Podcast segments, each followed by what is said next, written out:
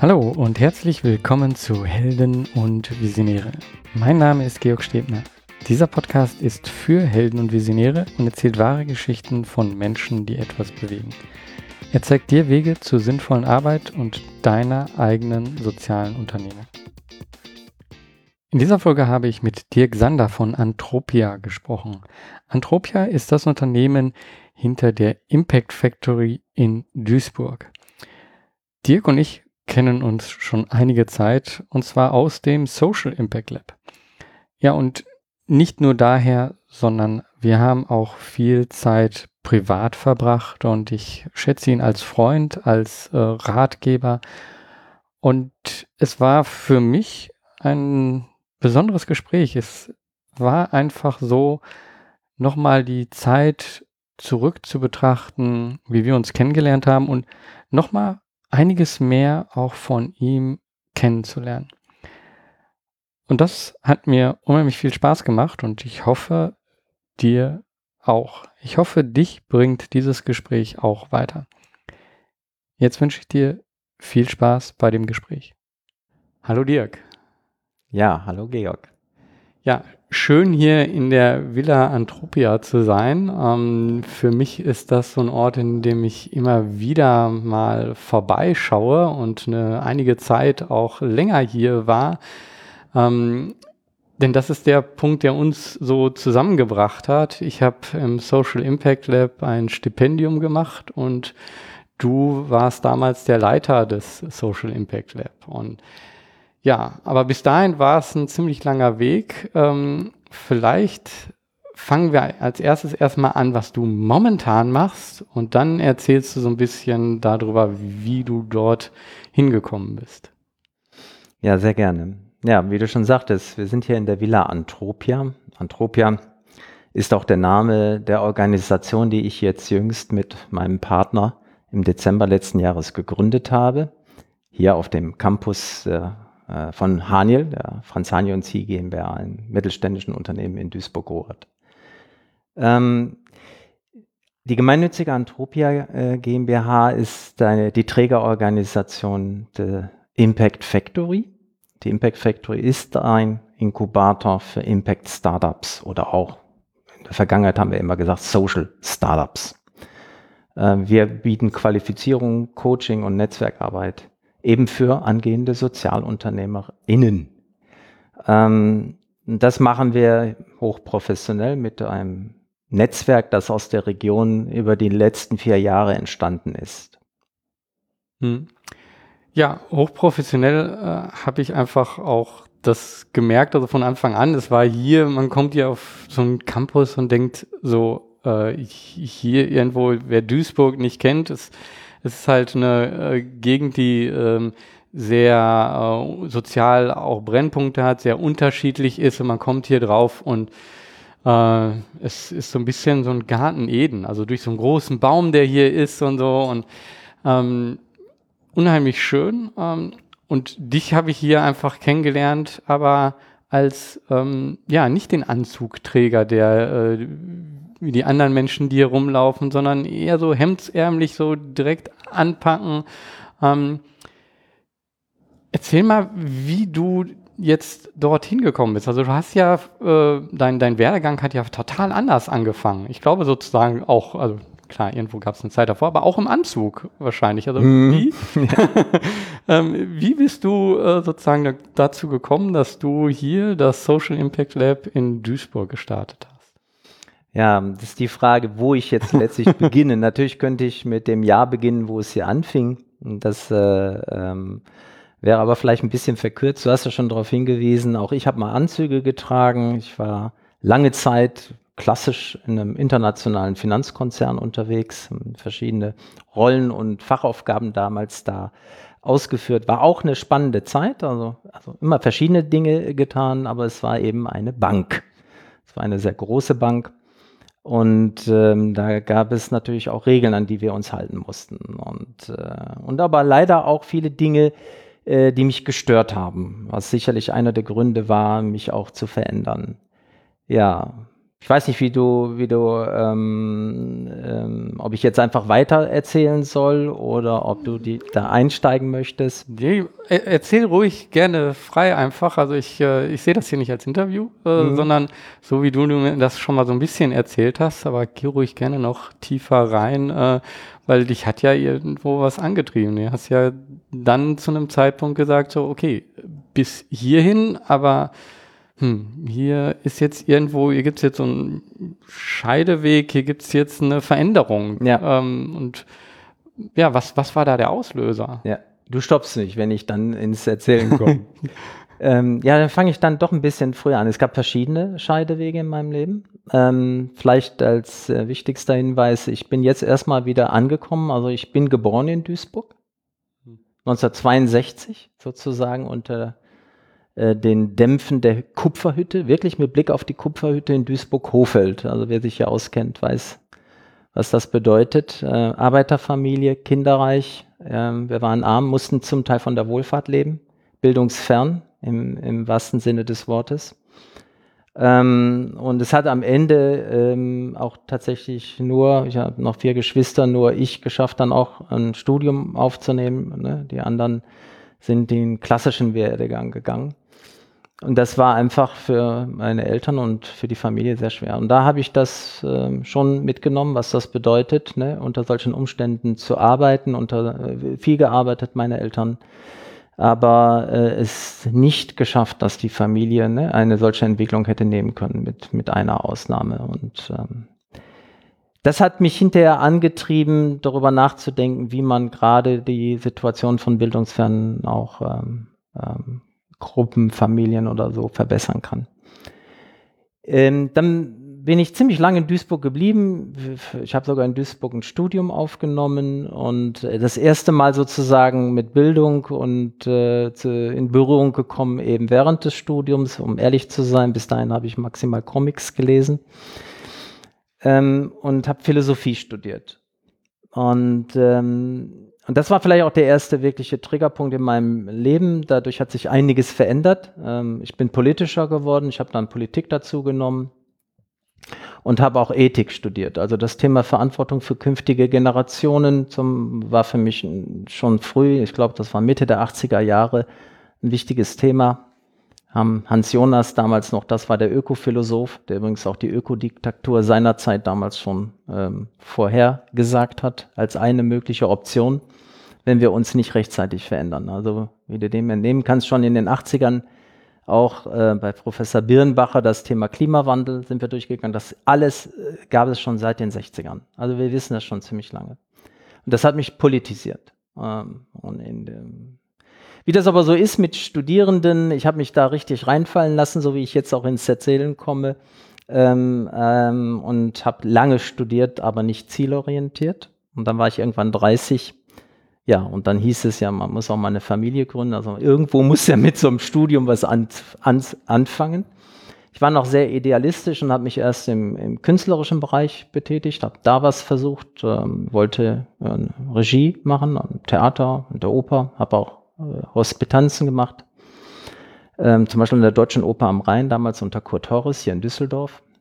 Also ich war noch wirklich idealistisch, künstlerisch unterwegs. Ja, und da äh, habe ich dann eine zweite wichtige Erfahrung gemacht, nach ne, meinem bildungspolitischen Erwachen und dem äh, Idealismus, der sich bei mir entwickelte, musste ich erkennen, dass äh, Kunst und Humanismus nicht gleichbedeutend ist tatsächlich mit äh, Menschenfreundlichkeit. Das war ziemlich ernüchternd. Ja, also da äh, ist nach dem Cäsar-Modell. Es geht um das Werk, es geht um den Regisseur und um seine Karriere und solche Dinge. Und Menschen sind instrumentalisiert worden. Das habe ich bitter erfahren. Das will ich sagen. Also die erste Ernüchterung und weswegen ich diesen Weg nicht weitergegangen bin. Ja, als Idealist sozusagen äh, habe ich eine Regiehospitanz an der Deutschen Oper am Rhein gemacht und dann erfahren müssen über ein halbes Jahr in einem Projekt, ähm, dass alle diese humanistischen, idealen äh, Vorstellungen ne, ähm, für, ähm, an der Praxis scheitern. Also auch im Kunstbetrieb ähm, läuft es nicht unbedingt menschenfreundlich. Es geht vor allen Dingen um das Werk und nicht um die Menschen. Also werden auch die Protagonisten, die Solisten, die Schauspieler oder was oft instrumentalisiert, damit das Werk am Ende strahlt und möglicherweise sogar noch der Karriere des Regisseurs dient oder des gesamten Apparates, des Intendanten und so. Ich habe dann schnell losgelassen, ähm, zumal es auch eine prekäre, also insgesamt prekäre mögliche Karriereentwicklung gewesen wäre. Und das war es mir nicht wert. Dann hatte ich aber keine, Auf, äh, keine Aufgabe und keine Orientierung, wo soll es hingehen und bin dort geblieben, wo ich eigentlich einen Hilfsjob hatte als Studierender, nämlich bei einer Bank. Ähm, und zwar habe ich da wirklich äh, basic-mäßig angefangen. Ich war ja als Studierender nicht bankable, also habe ich das gemacht, was ich machen konnte. Ich habe Akten sortiert und geordnet.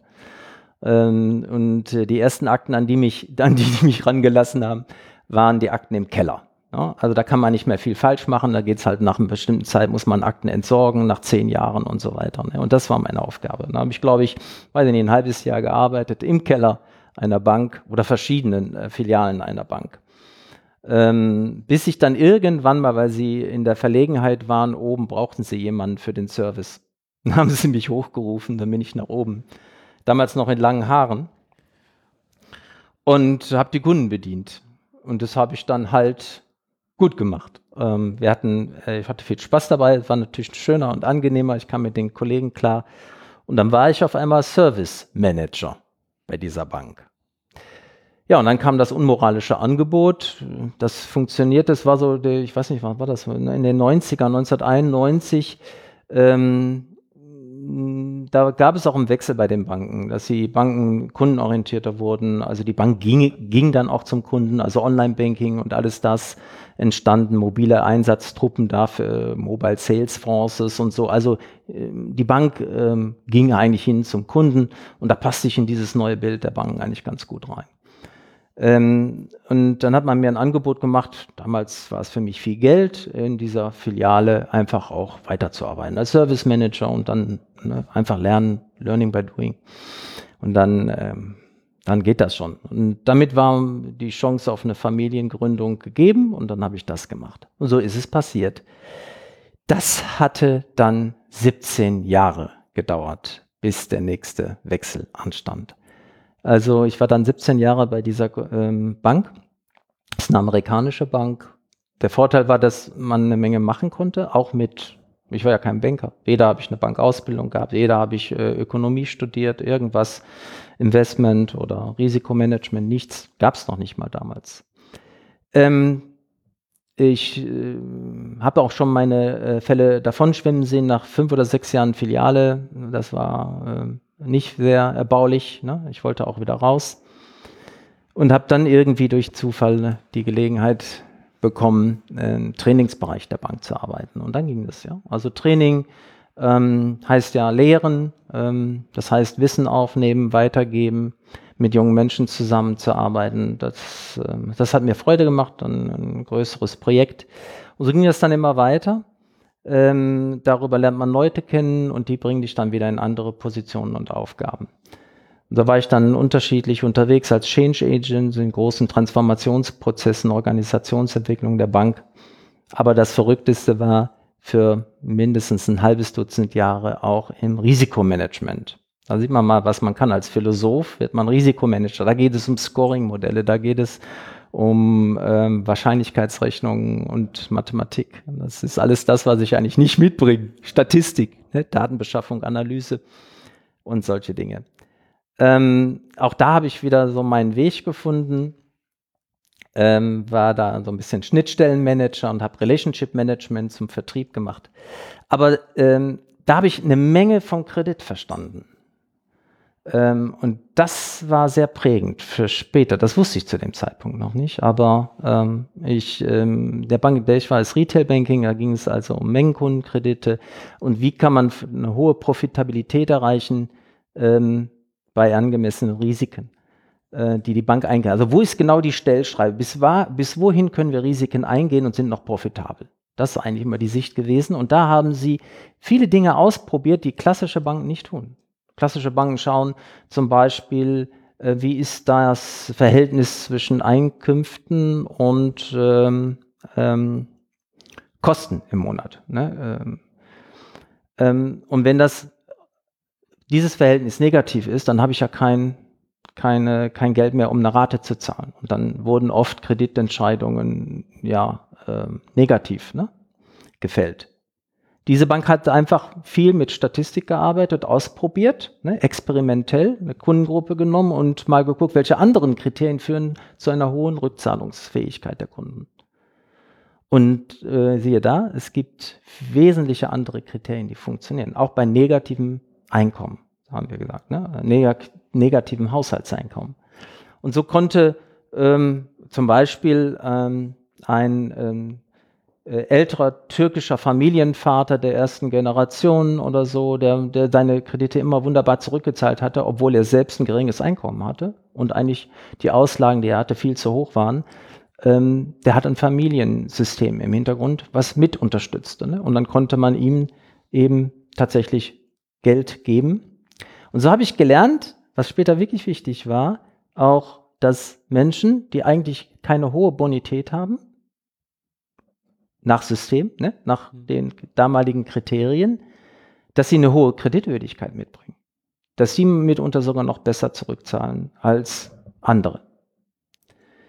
Ja, ähm, das wusste ich aber zu dem Zeitpunkt nicht, dass das nochmal wichtig sein könnte für mich. Dann vieles passiert, Mitte 40 ähm, ist dann halb viele hin, halb zogen sie ihn. Das ist so, Mitte 40, was machst du? Bist du im Vorstand oder zumindest One Down Under und so geht es ja nur um Karriere, Geld verdienen, immer weiter, immer weiter. Und, ähm, und wenn du das nicht bist, dann musst du dir Gedanken machen, wie geht es da weiter. Und das war, ähm, das kannst du dir ja vorstellen, äh, Philosophie studiert, Literaturwissenschaften, Politik am Theater und solche Dinge. Zwischenzeitlich auch viele ähm, ähm, ähm, ah, ja, Safaris in Afrika gemacht, wo ich, wo ich nochmal ähm, ganz andere äh, Erlebnisse hatte, Freiheit und, und solche Dinge, die mich ja auch bewegt hatten schon während dieses sehr abstrakten Jobs, den ich da hatte bei der Bank im Risikomanagement dass ich dann Mitte 40 ähm, die Chance hatte, nochmal drüber nachzudenken, meinem Leben eine neue Richtung zu geben. Ne? Mhm. Da würde ich gerne nochmal einhaken, bevor du das so zeigst, in, in welche Richtung sich das äh, entwickelt hat.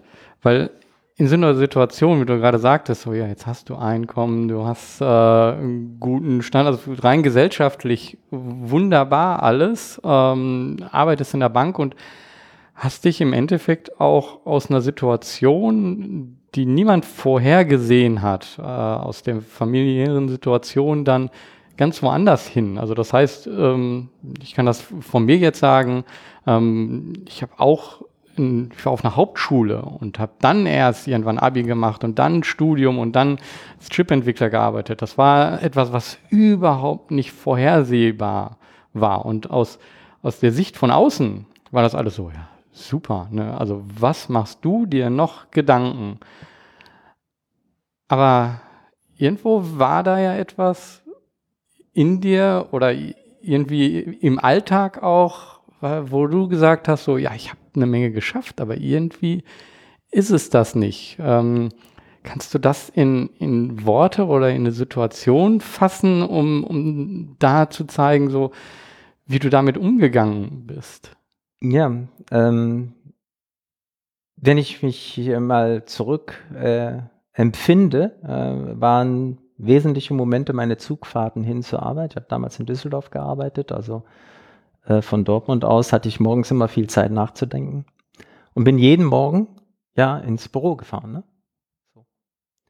Und immer die gleiche Strecke, sehr häufig dieselben Menschen. Ähm, und, ähm, und dann habe ich mir selbst zugeschaut äh, bei diesen Fahrten und ich wusste auch schon, was auf mich zukommt da und so weiter. Und spürte die Leere, die aufkam. Ne? Während ja in mir noch die, die Keime, die ich ja, äh, weiß ich nicht, zu dem Zeitpunkt fast 17 Jahre davor gelegt hat, ne? die, ähm, die gingen die ging ja gar nicht auf, die, die verdorrten immer mehr. Und das war einfach, ich habe, ähm, das habe ich körperlich gefühlt. Ne? Das geht so nicht. Ne?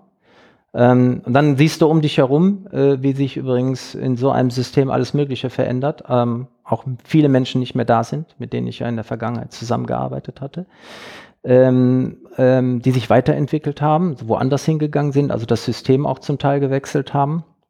Und ich weiß ganz genau aus meiner Erfahrung seiner Zeit, viele dieser Banker, ne, in Anführungsstrichen, sind ganz normale Menschen. Die haben ähnlich wie du und ich hohe auch äh, Moralvorstellungen und Wertvorstellungen und sie können sie und können, können sie einfach in diesem Kontext nicht ausleben. Es gab einen großen Unterschied zwischen meinen privaten Werten und den Werten, die in diesem System letztlich gelten.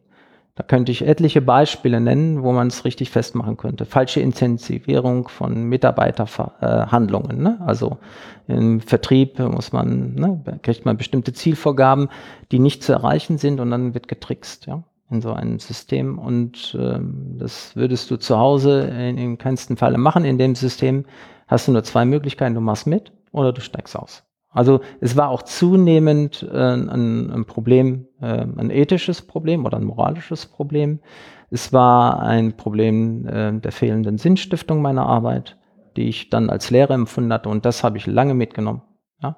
Und die, die großen Erlebnisse habe ich mir dann in den Urlauben geholt. Ne? Sechs, acht Wochen rein in die Kalahari-Wüste, in Chobe Nationalpark, wo ich auch immer war, in Zimbabwe ähm, da war ich wieder Mensch und ganz lebendig. Ne? Und ich sagte, das kann nicht sein. Also du kannst auch anders leben, das muss möglich sein. Und mit Mitte 40, ähm, sorry, viel später darf das auch nicht sein. Ne? Also irgendwann ist dann, das ist dann ein bisschen Glück, sag halt, zogen sie ihn, dann ähm, gab es die Situation kurz vor der ähm, großen äh, Finanzkrise. Ne? Ähm, die Bank, in der ich war, äh, war ein Jahr vorher die Finanzkrise schon spürbar Hiring Stop und so weiter, die ganzen, und ich bin, äh, also wurden keine neuen Mitarbeitenden eingestellt und die einzelnen Verschiebungen der Posten innerhalb des Systems Banks wurden auch nicht mehr vorgenommen. Also es war Freeze. Es war wirklich bewegungslos, es tat sich nichts mehr.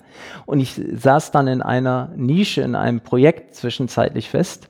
Ja, und ähm, das gab dann keine Entwicklung, es war auch niemand mehr zuständig und dann konnte ich in Ruhe darauf warten, bis man mich anruft. Und dann, ähm, ja, war ich vorbereitet auf dieses Gespräch und habe dann eben dafür gesorgt, dass ich äh, die Ressourcen mitbekomme, die ich dann brauchte, für, für, um mich neu zu erfinden. Ich wusste aber mhm. zu dem Zeitpunkt nicht, was es ist. Okay. Hast, hast du äh, in der Zeit so auch drüber nachgedacht, weil das ist etwas, was von außen ja oft so gesagt wird, so, ja, wir müssen das System ändern, indem das von innen geändert wird, lass uns da was ändern. Ähm, wie war das für dich als derjenige, der jetzt da in diesem System, es gibt genügend andere Systeme auch, äh, auch im Sozialen gibt es ja Systeme und äh, der Wunsch ist ja immer, äh, Schule ist so ein super System auch einfach, ne? Der Gedanke ist ja immer, ja, wir müssen das System ändern. Hattest du irgendwie das Gefühl, hey, da könnte man etwas ändern oder war das eben dann der Punkt, wo du es gesagt hast, so, nee, das geht nicht. Ich muss irgendwie das von außen ändern oder ich muss es was anderes machen, um das System äh, auf eine andere Weise zu ändern. Ja, das ist ja spannend, dass du das jetzt fragst, weil ähm, tatsächlich gab es einen Moment, äh, wo ich was versucht habe, anders zu machen und das ging hin in Richtung Systemänderung. Ähm, das war vielleicht drei, vier Jahre vor dem Austritt. Ähm, ich war äh, Risikomanager, Policy Manager nennt man das, Credit and Risk und äh, meine Aufgabe war, ähm, ich hatte, äh, wir hatten da so eine Schnittstelle ähm, zum Thema Kommunikation zu den Vertriebseinheiten. Also die, die Fachabteilung kommuniziert mit dem Vertrieb. Und oft ist das Problem eine Policy, ja, eine Anweisung, ja, äh, Kreditrauslage, Kriterien, Verhalten und so weiter. Ähm, das wird immer per Order Mufti definiert und dann schreibt man dann so eine Anweisung, das geht dann, und die müssen umsetzen, also wie Automaten. Ne? Also, ähm, ich habe das anders äh, gesehen als Relationship Management, sondern ich sage, so eine Policy muss mit dem Vertrieb auch durchgesprochen werden. Das heißt also, wir müssen denen frühzeitig sagen, was wir vorhaben und erklären, was wir vorhaben. Dann haben sie die Möglichkeit zu verstehen, worum es geht und könnten mögliche ähm, Gründe, die vielleicht gegen eine solche Änderung hervorbringen, ne? äh, anzeigen. Ähm, ähm, Gerade im Vertrieb, wir, wir verstehen den Vertrieb ja nicht da oben. Ne? Äh, funktioniert das nicht alles. Und dann wird nämlich so eine Policy nicht angenommen und dann geht es Wege um die Policy herum. zu wirtschaften. Und das äh, war immer kennbar durch das Kreditentscheidungssystem, das mit falschen Daten gefüllt wurde. Und deswegen hatten wir schlechte Kreditentscheidungen eine Zeit lang.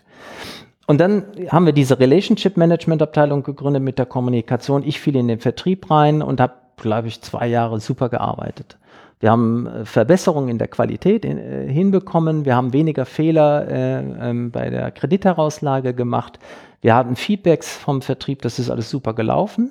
Aber das war eine deutsche Variante, ähm, Kredit zu managen ist in der Zeit eben kurz, wie gesagt, auch von der Finanzkrise gab es einen äh, Managementwechsel an der Spitze. Es sind viele amerikanische äh, Manager dann und haben die Entscheidung übernommen. Und es gab dann eine grundsätzliche Entscheidung zu sagen, wir machen keine Kommunikation mit dem Vertrieb. Policy ist Policy, Vertrieb ist Vertrieb. Das sind zwei verschiedene Systeme.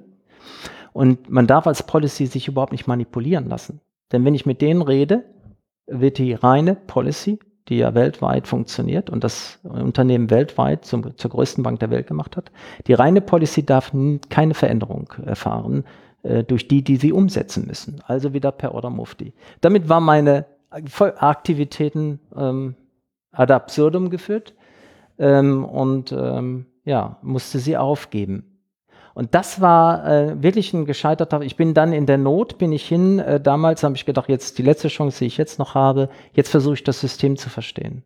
Bin zu dem damals führenden Soziologen Deutschlands gegangen, in Wittenherdecke, Dirk Becker, ein Luhmann-Schüler, und da wollte meinen Doktor da machen. Und äh, ähm, dann haben wir überlegt, was können wir machen?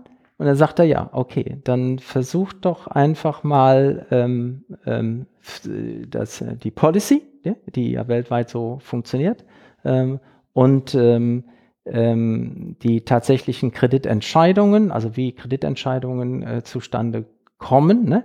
Versucht doch einfach mal ähm, da Beobachtungen zu machen und ähm, zu, zu schauen, wie das Ganze funktioniert. Und dann habe ich die Forscherhaltung eingenommen. Also war ich so als Ethnograph unterwegs. Ne? Ich war ja selbst im System drin, ne? also ethnografisch äh, im System drin und habe aber gleichzeitig Beobachtungen gemacht und an meiner Doktorarbeit geschrieben ne? zu diesem Zeitpunkt. Das war nochmal so ein Versuch, wo ich versuchte zum einen das System zum, zu verändern, aus Idealismus heraus wieder mit dem Relationship Management Ansatz oder es zumindest noch zu verstehen. Ne?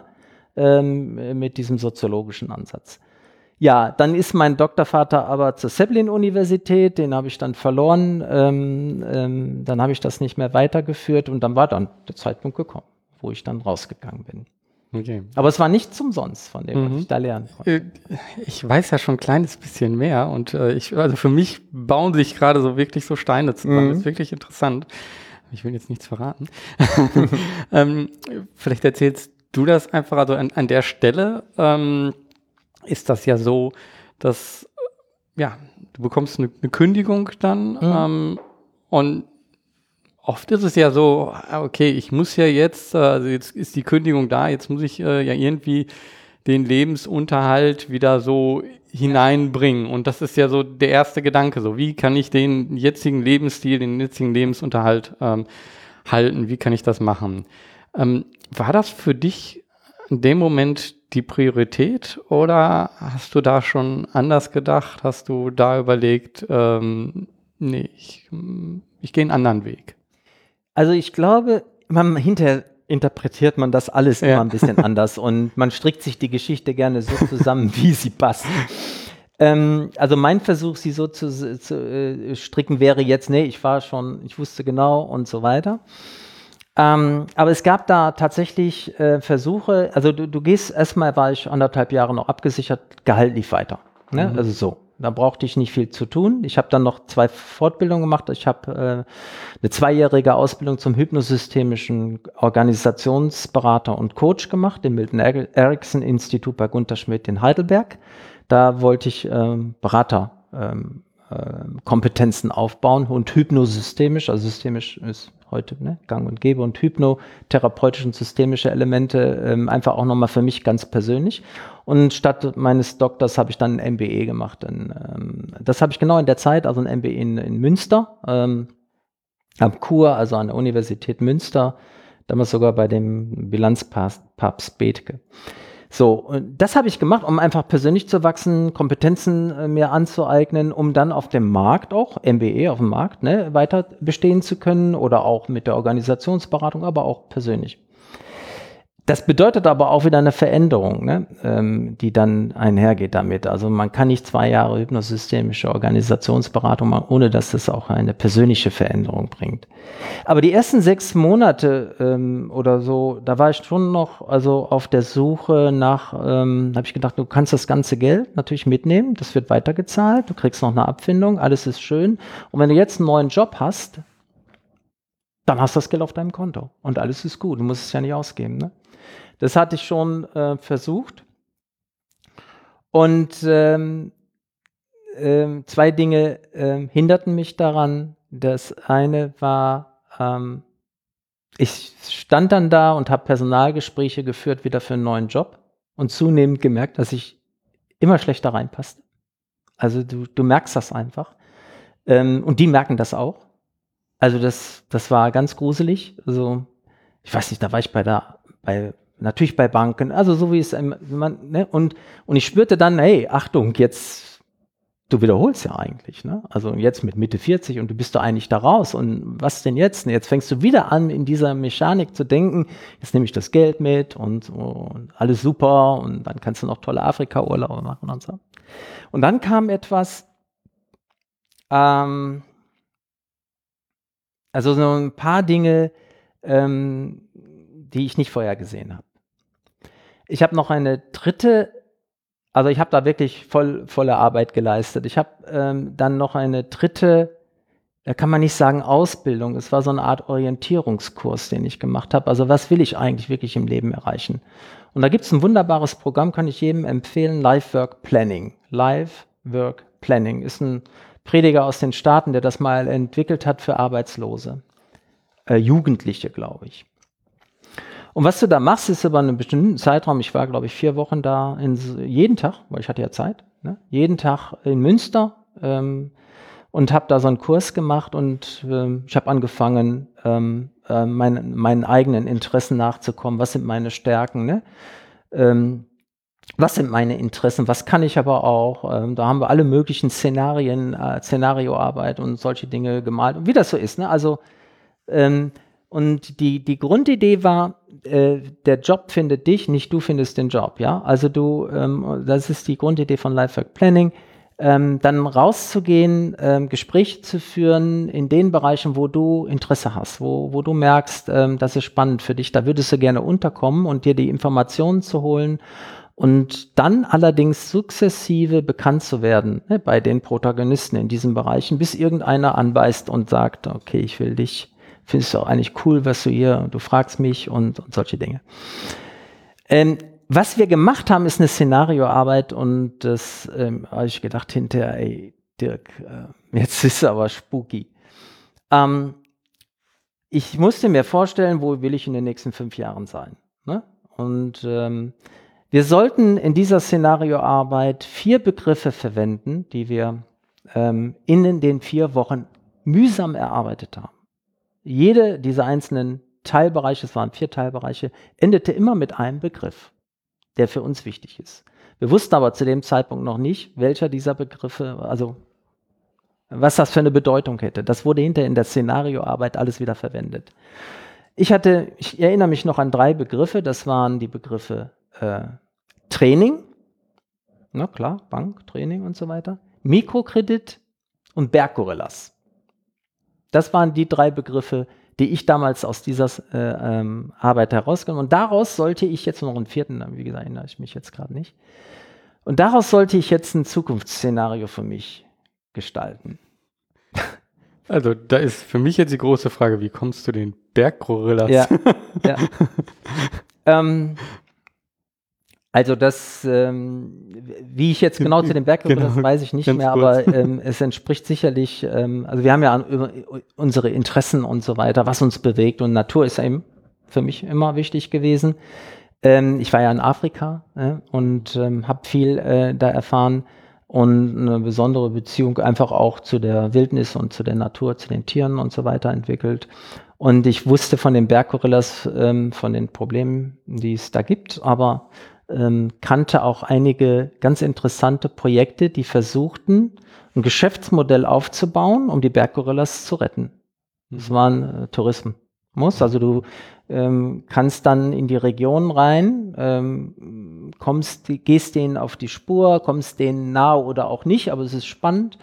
Dafür gibt der Tourist Geld. Mhm. Und das Geld wird dafür, in, in, damit, da haben die Führer haben Geld, alle, die haben alle ein Auskommen, weil das große Problem bei den Berggorillas ist, die werden abgeschossen ansonsten. Dieselben, die mhm. jetzt Touristen sind, sind diejenigen, die sie eigentlich vorher abgeschossen haben. Mhm. Und das fand ich eigentlich ganz gut. Ähm, ja, und jetzt wäre vielleicht die nächste Frage mit Mikrokrediten. Mikrokredite, ähm, also erstens Kredit, hatte ich ja. Ne? Ich komme von der Bank, ich habe sechs Jahre im Credit Risk gearbeitet und so weiter. Und ich habe erfahren, dass Kredite wirken, also was sie bewirken, wenn wir sie denen geben, die Kredite wirklich brauchen. Ne? Nicht wie andere Banken, sonst ist die Bank ja bekannt als eine Organisation, die gibt dir dann einen Regenschirm, wenn die Sonne scheint. Aber wenn du die, äh, wenn du zum richtigen Zeitpunkt das Richtige machst und mit den richtigen Zielgruppen jetzt denen vertraust, Kredite heißt ja Vertrauen, denen also einen Kredit geben, den sie dann dazu nehmen können, um zu investieren. Jetzt sind wir nicht im Retail Banking, im Konsumentenkredit, sondern wir geben Kredite an Menschen, die das Geld nehmen, um Ressourcen aufzubauen, ne, ähm, um ähm, äh, Unternehmen zu, ähm, zu entwickeln. Wenn ihr denen das gibt, sie investieren das Geld und dann erwirtschaften sie Einkommen und können aus dem Einkünften natürlich die, die Rate bezahlen. Das ist ja das. Und das ähm, ist ähm, sicherlich eine, ähm, ähm um so eine, ähm, jetzt mit Berggorillas, um sowas aufzubauen, sind äh, Mikrofinanzierungen natürlich eine probate äh, Sache. Ähm, und das habe ich einfach zusammengedacht. Training ist klar. Microfinance, man muss die Menschen auch entsprechend trainieren. Und Kredittrainings konnte ich. Und dann habe ich so ein Szenario entwickelt. Ich wäre mit irgendeinem afrikanischen ja, Entwicklungshelfer in, in, in Afrika, hätte da eine Mikrokreditbank aufgebaut, wir hätten Berggorillas gerettet und so weiter. Mit diesem Szenario bin ich im Kopf rumgelaufen und habe es jedem erzählt. Denn das war das Wichtige. Erzähle es jedem. Ja. Ja, das ist wirklich ganz wichtig, was, glaube ich, ganz viele, die mit einem Sozialunternehmen auch anfangen, Angst haben, also aus zwei Gründen, glaube ich, das zu erzählen. Einmal als Spinner gehalten zu werden mhm. und das zweite, glaube ich, ähm, auch so selber sich zu fragen, kann, also hat das wirklich irgendwie Sinn? Kann ich das füllen? Ne? Ähm, und aber indem man rausgeht, bekommt man das nämlich zurückgespiegelt. Auf der einen Seite von den anderen, äh, so die dann sagen, äh, oh, finde ich toll, weil jemand anders macht einfach etwas. Mhm. Ähm, und dadurch sieht man sich, glaube ich, auch selber in einem anderen Licht. Und dir ist es dann auch so gegangen, du bist mit, äh, hast mit anderen Menschen in deiner Umgebung auch gesprochen, äh, aber hast wahrscheinlich dort auch ähm, ja, von einigen Kritik oder äh, komische Fragezeichen bekommen und von anderen un Unterstützung. Ja, ja. Wie, wie, wie war das dann? Also wie, wie ist es dann ähm, zu ja. dem eigentlichen, was dann daraus geworden ist, äh, gekommen. Weil ich glaube, das ist so ein, so ein Cliffhanger, dem, zu dem uns gerade hinarbeiten. ja, ja, das stimmt. Ja, also wahrscheinlich habe ich die, äh, die über mich geschmunzelt hatten, äh, nicht so ganz wahrgenommen. Aber ich weiß genau, dass das Gefühl, als ich die, erst, die Geschichte äh, das erste Mal erzählt hatte, das ähm, war in einem Existenzgründungsseminar zu dem Zeitpunkt. Dann war ich so weit, ich gesagt, okay, jetzt nicht mehr in das System zurück, nicht mehr in Konzerne oder Unternehmensstrukturen, ich mache mich selbstständig. Und ähm, dann war ich in so einem, wie macht man das eigentlich, ne? Existenzgründungsseminar. Und dann ähm, haben die aber auch mit Kreativ, und zwar damals in den Räumen des äh, damaligen Social Impact Lab. In, ja, das, da war erst war es, glaube ich, der Impact Hub, weiß ich noch, ähm, wo das stattgefunden hat. Ähm, Nee, nee, nee, Quatsch, das war in Köln. Äh, später kam es äh, nochmal zu einer Begegnung in, dem, in diesen Räumen. Ähm, nee, das war in Köln, Existenzgründungsseminar. Ich habe das dann erzählt, da war eine tolle Frau da, die hatte so mit Kreativitätstechniken gearbeitet, hat uns das noch richtig rausgelockt, ja, wir sollten das ja alles frei erzählen und so. Ähm, Christiane Amini, damals, die ist auch heute noch unterwegs und bekannt. Kenne ich. Die kennst ja. du auch. Ja, ja, ja. Ja, eine tolle Frau und auch ihre Tochter sehr, ist da. Sehr schönes Buch geschrieben. Ja. ja. Und ähm, ja, und ich hatte es ausgesprochen, knallrot angelaufen und wusste nicht, wie die Reaktion war. Aber dann sagte sie, naja, zufällig weiß ich, dass der Begründer der Mikrofinanzbewegung jetzt aktuell in Berlin ist. Mohamed Yunus. Hm. Boah, sag ich, war, geht doch. Echt? Ja, und? Naja, das ist so ein Closed Job. Ähm, damals ähm, war äh, ein Mann ganz besonders in der Szene umtriebig, Peter Spiegel. Der hatte die ersten großen Social Business Veranstaltungen in Deutschland organisiert, den sogenannten Vision Summit. Und in dem Kontext hat er auch Mohamed Yunus eingeladen, damals zusammen auch mit Hans Reitz der ja heute das Creative Lab auch im Yunus Business äh, Center da unterwegs ist. Ähm, und weltweit ja äh, Social Businesses ähm, ähm, entwickelt. Ähm, ja, und dann war ich äh, ähm, damals bei dieser, ähm, äh, da habe ich dann erfahren, dass dieser Peter Spiegel dann eben eine große Pressekonferenz macht mit dem Mohammed Yunus und da waren nur geladene Gäste, Politik und Journalisten und so weiter drin. Und dann sagt sie aber, ruf ihn mal an und sag, dass du von mir kommst.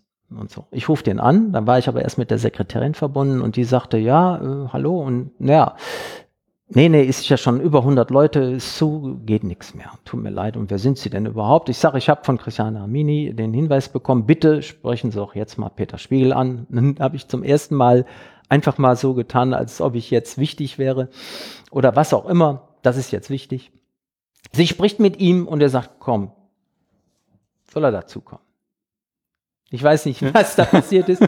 Ich bin dann dahin und auf dem Weg dahin, weiß ich noch, habe ich ähm, äh, den Herrn Jorberg noch getroffen von der GLS Bank, der ja äh, auch damals, das war 2008, er war schon Leiter der GLS Bank im Zug und wir haben uns unterhalten und so weiter. Und da dachte ich, schau mal, ne, jetzt wo du dabei bist, deinem mehr intuitiv zu gehen, also dich über deine Visionen oder dieses, ne, äh, ein bisschen, dann wirst du ganz offen und auf einmal siehst du äh, Menschen um dich herum, die du vorher so nicht gesehen hast. Und da bin ich auch auf ihn zu, wir haben uns unterhalten und solche Dinge, ähm, damals schon vier auch mit der GLS, ne, die ja auch Kredite gibt äh, für soziale ökologische Projekte, ne? Also es passte so. Und naja, ich bin dann nach Berlin und dann defilierten alle 99 Journalisten und Politiker an Yunus vorbei. Ich war ganz hinten und war der Letzte in der Reihe, weil ich lange haderte, ob ich auch mich anstelle ne, und Hallo und Danke. Habe ich dann gemacht und dann habe ich einfach frei raus gesagt, boah, ich möchte das lernen. Ich würde so gerne lernen. Hey, ich bin äh, von der Bank und so weiter und ich möchte das jetzt auch machen in irgendeiner Form. Vielleicht kann man das in deutscher und ich würde es gerne lernen. Und dann gab er mir seine Visitenkarte und meinte, ja, dann melden Sie sich mal, wir haben da so Programme, das, das könnte, könnte ja passen.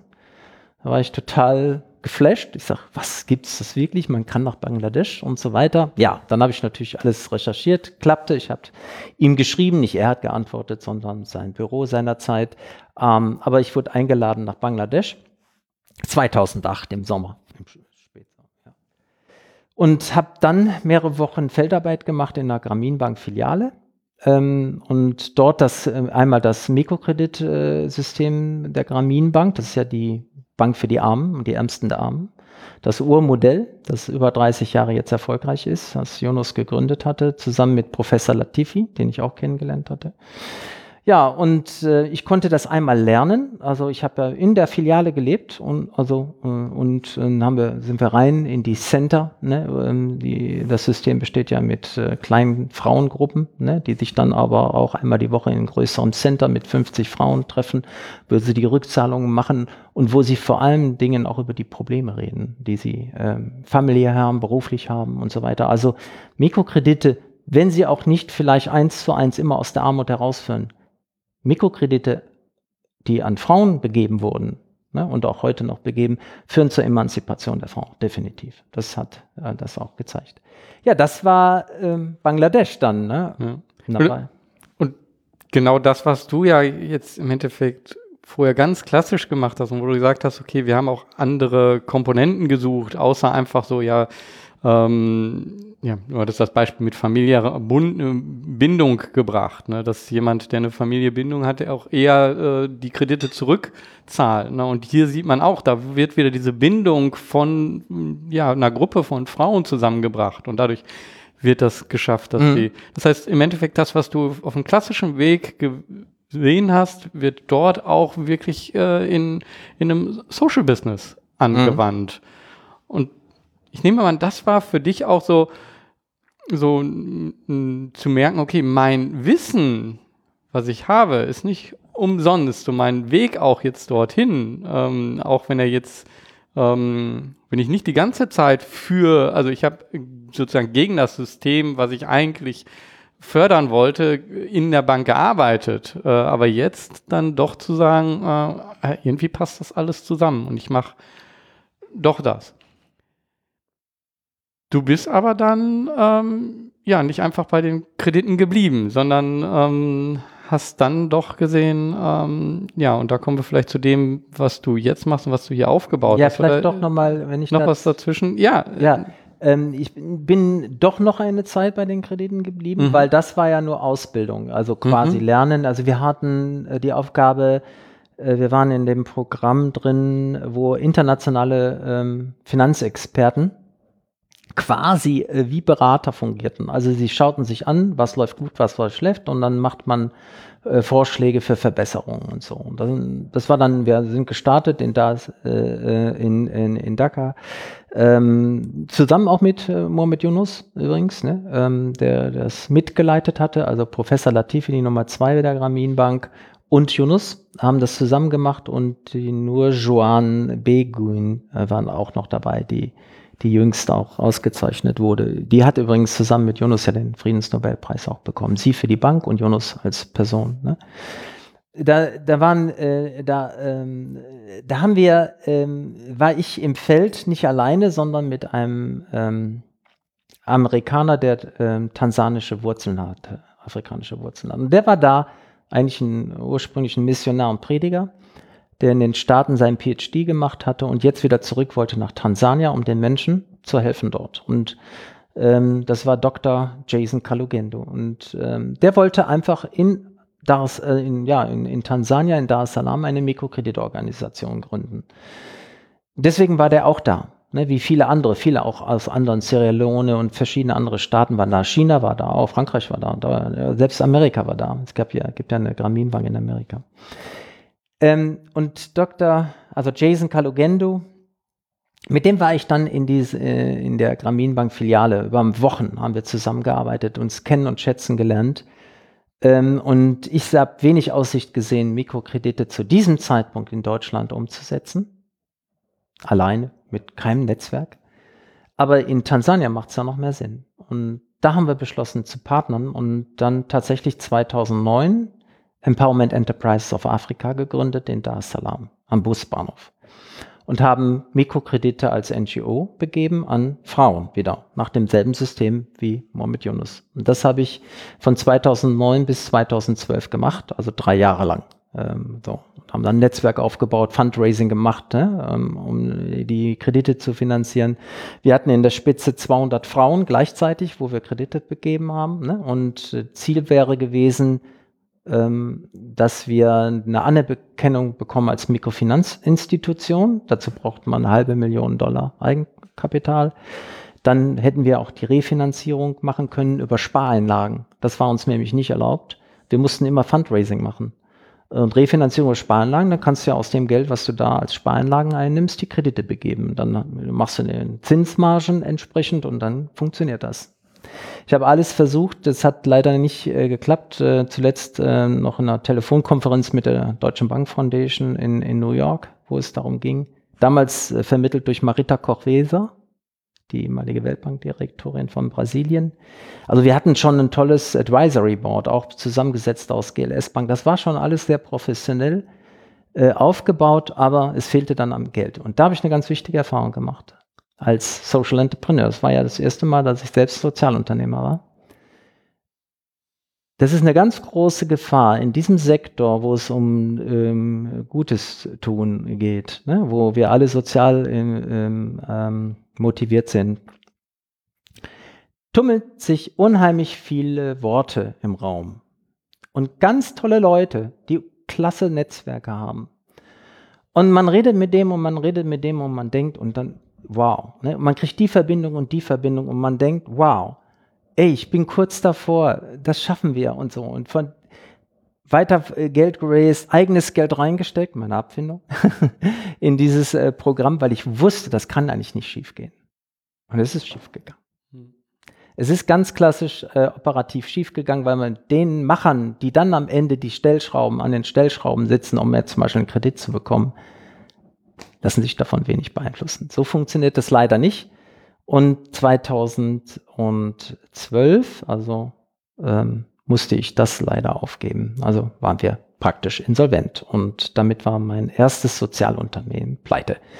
Äh, wir mussten das alles zurückführen. Das war natürlich eine Katastrophe. Ich hatte überhaupt keinen Einfluss in Afrika. Ne? Also mhm. dann ähm, war ich geläutert und habe eine wichtige Erfahrung mitgenommen. Also das ist nochmal ein ganz wichtiger Zwischenschritt. Es ist nicht einfach so, dass ich ähm, in Bangladesch war und danach hier nur noch Social Business gemacht mhm. hätte. Also ich glaube, das ist auch, ich bin ja jetzt auch schon einige Zeit Sozialunternehmer, bin dort auch so selber reingerutscht, ähm, gar nicht so direkt gewollt. Ich wollte ja nie wirklich Unternehmer werden und äh, da reingerutscht. Ähm, das ist etwas, was ich schon so oft gesehen habe. Also wirklich tolle Projekte, wo ich denke, super, dass es die gibt und ähm, die gibt es nicht mehr aufgrund fehlender Finanzierung, mhm. weil es oft auch so ähm, sehr oft auch diese, diese projektbasierte Finanzierung hat und dann hat man zu Anfang was, man baut irgendetwas auf und dann gibt es keinen Anschluss und dann geht es nicht weiter und ähm, das ist etwas, was aus meiner Sicht ich irgendwie ändern muss, wo, wo ich aus meinem Handeln momentan die einzige Möglichkeit äh, sehe, da weiß ich nicht, ob das richtig ist, aber möglichst unabhängig davon zu, zu agieren. Also ähm, möglichst halt von Anfang an zu schauen, wie kann ich ein Business daraus äh, bringen, das zumindest sich alleine trägt. Sich selber zu tragen ist ja nochmal eine andere Aufwendung, ne? ähm, äh, aber äh, so, ein, so ein Business aufzubauen, was sich selber trägt. Und ich, ich frage mich halt, ja, wie können wir da gesellschaftlich etwas ändern, dass, dass wir aus dieser äh, Projektfinanzierung mhm. rauskommen, und ähm, dass es halt nicht nur ähm, schönes Gerede ist, sondern mhm. wie im richtigen Business ähm, halt auch dann, äh, ich mag die Worte jetzt nicht hart äh, benutzen, also, mhm. aber, aber, dort ist es ja auch, an irgendeiner Stelle muss man dann sagen, so, okay, in oder out. Und mhm. ähm, ich glaube, da heißt ein unheimliches Zieren so. Ja, ich kann mich ja jederzeit entscheiden und wenn ich out bin, ist auch nicht schlimm, weil mhm. ich nicht so ganz drin bin. Mhm. Ähm, also da, ich weiß nicht, ich denke, wir können das jetzt hier nicht nee, nee. Äh, lösen, aber das ist etwas, was mich selber umtreibt und wo ich einfach denke, also so große Potenziale und wir stecken so viel Geld, äh, Investitionen in Technologieinnovation. Mhm, mh, mh. Wo ist das Geld für gesellschaftliche Innovation? Ja, vor allen Dingen in dieser frühen Phase, ne? also ähm, Risikokapital, ne? also wirklich ähm, einen Prototypen sozusagen zu finanzieren. Gehen wir nochmal auf Empowerment Enterprises zurück. Ähm, wir haben äh, unser Ansatz, im Nachhinein weiß ich das, war ähm, verkehrt. Wir haben ja auf Fundraising gesetzt und Fundraising hat uns erstmal getragen. Ja, ist doch so. Man kann den einen oder anderen überzeugen. Ich habe natürlich auch eigenes Kapital reingesteckt und so weiter. Dann geht das. Man gewinnt Zeit damit und kann etwas aufbauen. Die Idee war auch, da wurde ich auch beraten, ähm, erstmal zu zeigen, dass das funktioniert. Das haben wir. Es funktionierte, das konnten wir zeigen. Aber wer, wenn man das jetzt weiterfinanziert, also ähm, in dem Bereich, also und man braucht Fremdkapital, ähm, dann muss man am Ende oder eben Eigenkapital, ne? also, aber irgendeiner muss mir das Geld geben, weil ich nicht genug hatte. Ähm, da muss man aber ähm, am Ende auch ähm, zeigen, dass es Mehrwerte bringt für denjenigen oder diejenigen, die sich dafür einsetzen, dass das ähm, zum Fliegen kommt. Und, ähm, und das ist in einem Segment wie jetzt Microfi Microfinance natürlich eine ziemlich, es gibt ja Player, zu dem Zeitpunkt gab es die Grameen Bank und BRAC, glaube ich, auch aus Bangladesch. Und auch in Tansania gab es ja kleine, ähm, also Banken, die die auch ein bisschen in dieser äh, unterwegs waren. Allerdings in einer Weise, die waren äh, äh zum Teil unmenschlich. Also die Rückzahlungsbedingungen äh, waren katastrophal. Die Menschen wurden gefändet, wenn sie ihre Kredite nicht zurückgezahlt hatten, öffentlich, ne? geprangert und solche Dinge. Ne? Die, mit Lastwagen haben sie die Möbel abgeholt und auf die Straße gesetzt, wenn sie Kredite nicht zurückgezahlt haben. Das war die Form von Mikrokredite in Tansania, die wir erlebt haben. Das, dem wollten wir ja was entgegensetzen, also ein philanthropischer Ansatz, also wirklich. Aber das Ganze ähm, konnte, glaube ich, mit dem, was wir mitbrachten, gar nicht äh, fliegen. Und ich weiß noch, dass Marita Koch-Weser seinerzeit gesagt hat, eigentlich ist der Ansatz, mit Mikrokrediten zu arbeiten, auch nicht der richtige. Man müsste die Menschen an den klassischen Finanzmarkt anbinden. Wir hätten eine intermediäre Rolle spielen müssen. Das heißt, du gehst hin und die Ärmsten der Armen und bringst sie zu den Banken hin. Ne? Und du siehst zu, dass die Banken dran glauben, dass, ähm, also dass sie kreditwürdig sind. Dafür stehst du dann da. Du musst eine Vermittlungsarbeit leisten und sie direkt ins erste System überführen. Und, ähm, und dann kannst du vielleicht mit der Bank äh, bestimmte Gebühr aushandeln und somit, damit du diese Arbeit machen kannst oder so. Ne? Muss ja alles irgendwie wirtschaftlich sein. Heute weiß ich, dass man unterscheiden muss zwischen Geschäftsmodell und Wirkungsmodell, vor allem in diesen Sachen. Und es kann bedeuten, dass wenn du ein soziales oder ökologisches, kulturelles Problem lösen willst, dass du erstmal Bedürfnisse ähm, anderer Natur, äh, äh, befriedigen musst, nämlich die, die das Geld bringen, nämlich über ein Geschäftsmodell. Und über so ein Geschäftsmodell kannst du dann zum Beispiel Gelder bereitstellen für andere soziale Projekte. Das ist zum Beispiel eine Variante. Aber du hast ein klassisches Online-Shop-Geschäftsmodell oder ein Payment-Geschäftsmodell oder irgend sowas. Ähm, also, und da kommt eben der wirtschaftliche Teil da rein. Das war so ein bisschen das, was ich gelernt habe, ne, aus meiner persönlichen Erinnerung. Zu sehr philanthropisch und mit Fundraising unterwegs. Und das gibt dir dann vermeintlich ähm, erstmal Luft und viel zu lange. Und dann war ja, das Erwachen dann eben ernüchternd. Mhm. Ähm, darf ich an der Stelle mal fragen, du, du, erzählst ja jetzt von dir, darf ich persönlich kurz mal, ähm, du hattest da ja schon eine Familie oder zumindest eine Frau. Ähm, wie, wie ist also solche Entscheidung dann nach Afrika zu gehen und dann jetzt hier auch wieder zurückzukommen und so? Ähm, das sind ja auch äh, ja, emotionale Entscheidungen, äh, auch wieder Schwierigkeiten, mit denen man einfach äh, so in seinem Leben ähm, umgeht. Wie, wie war das? Ja, die, ich bin tatsächlich spät Vater geworden. Ne? Ähm, Im Jahre 2009 ist meine Tochter zur Welt gekommen im Sommer. Und ähm, ich war 2008 in Bangladesch und 2009 haben wir Empowerment Enterprises äh, gegründet. Ähm, es war tatsächlich kurze Zeit, haben wir überlegt, gehen wir mit der ganzen Familie rüber. Aber da fehlt uns der Mut zu. Ich war dann da und habe Häuser geguckt und alles das, ob das funktioniert.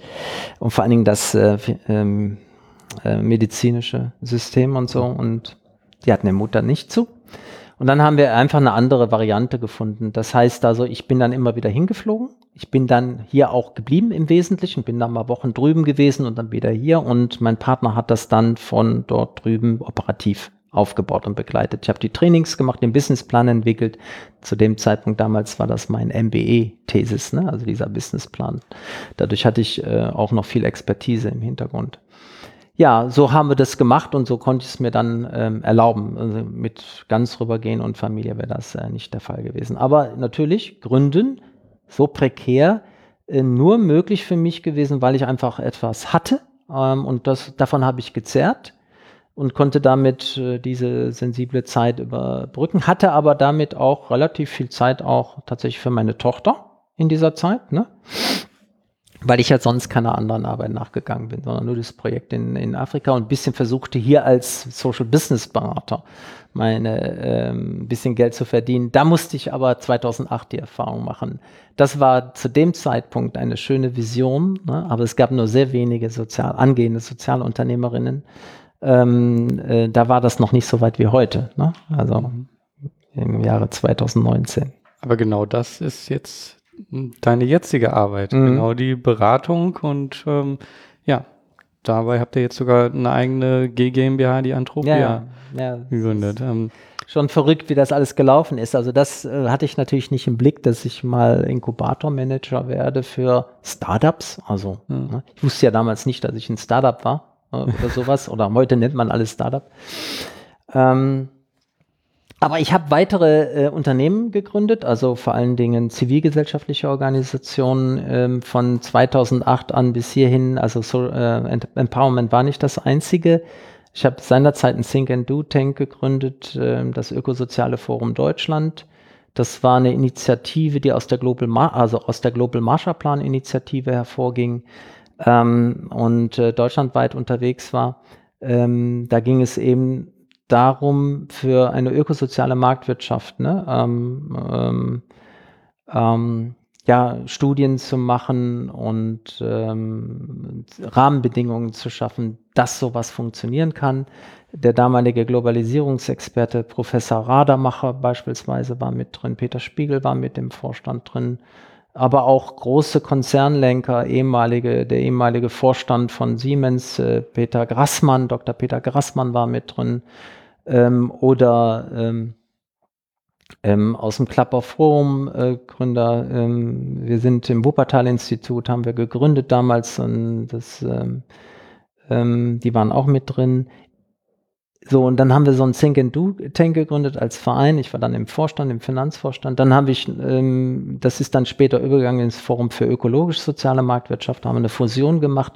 Und äh, das Forum für ökologisch-soziale Marktwirtschaft ist äh, seinerzeit von Ernst Ulrich von Weizsäcker äh, gegründet worden. Und das waren die, die die ähm, Steuer, die, die, äh, Steuer, die Ökosteuer eingeführt haben in Deutschland. Also das äh, war ein paar Jahre vor mir, da war ich dann auch noch zwei Jahre im Vorstand nach der Fusion.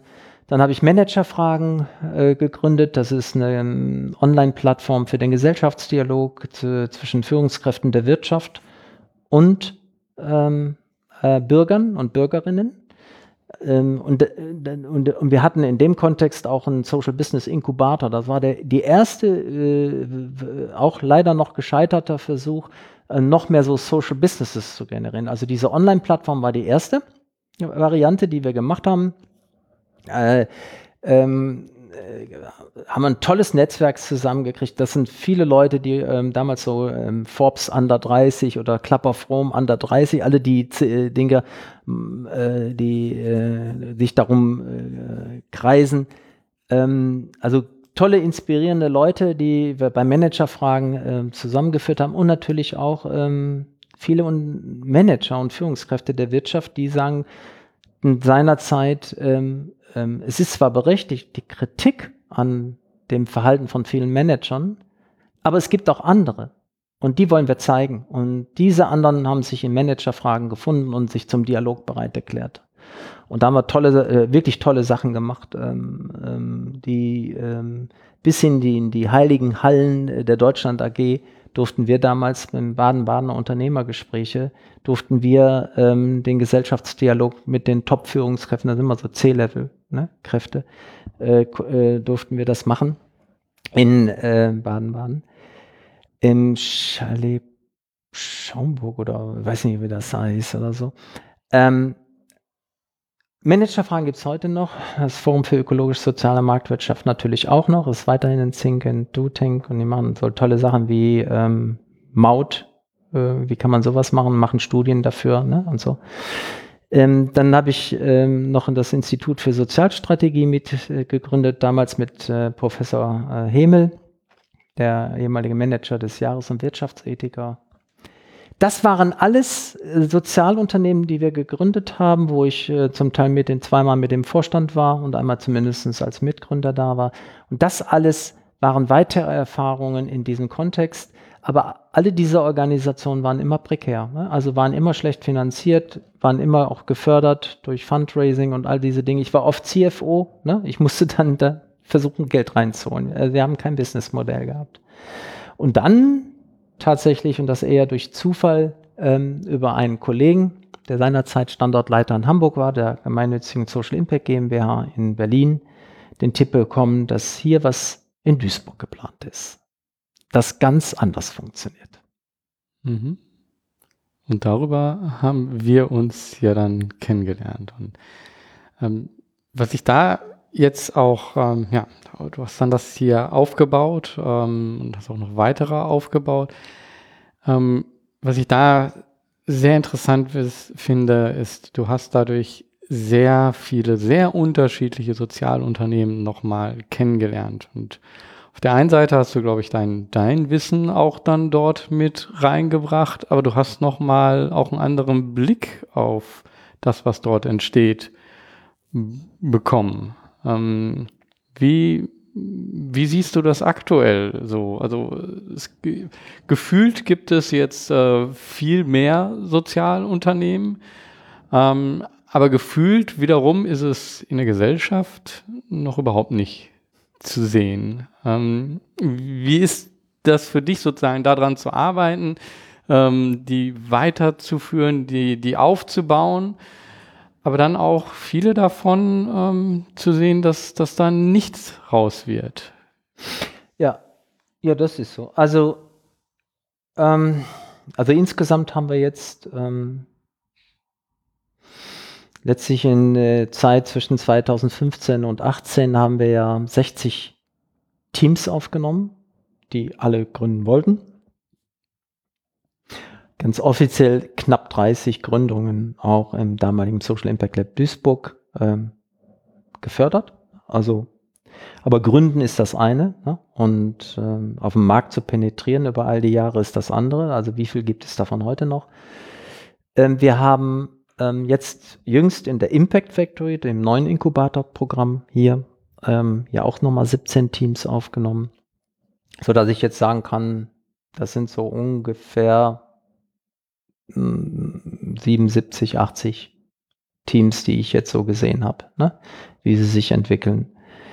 Ähm, die ersten, ähm, also ist ähm, die ersten Teams, die ich gesehen habe, und da gehörtest du ja mit dazu, ähm, und du warst ja schon länger unterwegs, seinerzeit übrigens auch schon mit Helptiers, mhm. ne? Ähm, und so weiter. Also es waren ähm, viel auch erstmal viel Motivation, etwas zu verändern, äh, war im Raum. Oft aber nicht äh, wirklich gewusst, wie. Und auch die Geschäftsmodelle haben sich seitdem in den letzten vier Jahren ja auch deutlich verändert und sind vielleicht auch äh, differenzierter geworden. Der Gedanke, dass man zwischen Geschäfts- und Wirkungsmodell unterscheidet, ist auch erst für mich so in dieser Zeit gewachsen. Ähm, ähm, und so waren die, die, ähm, war das auch ein, ein, Lernprozess, sagen wir mal, in dieser, in dieser Zeit. Wir hatten und haben damals bis zur Gründung begleitet. Ähm, und dann konnten wir Geschäftsmodellentwicklung machen, konnten Businessplan ähm, mithelfen, dass der entsteht.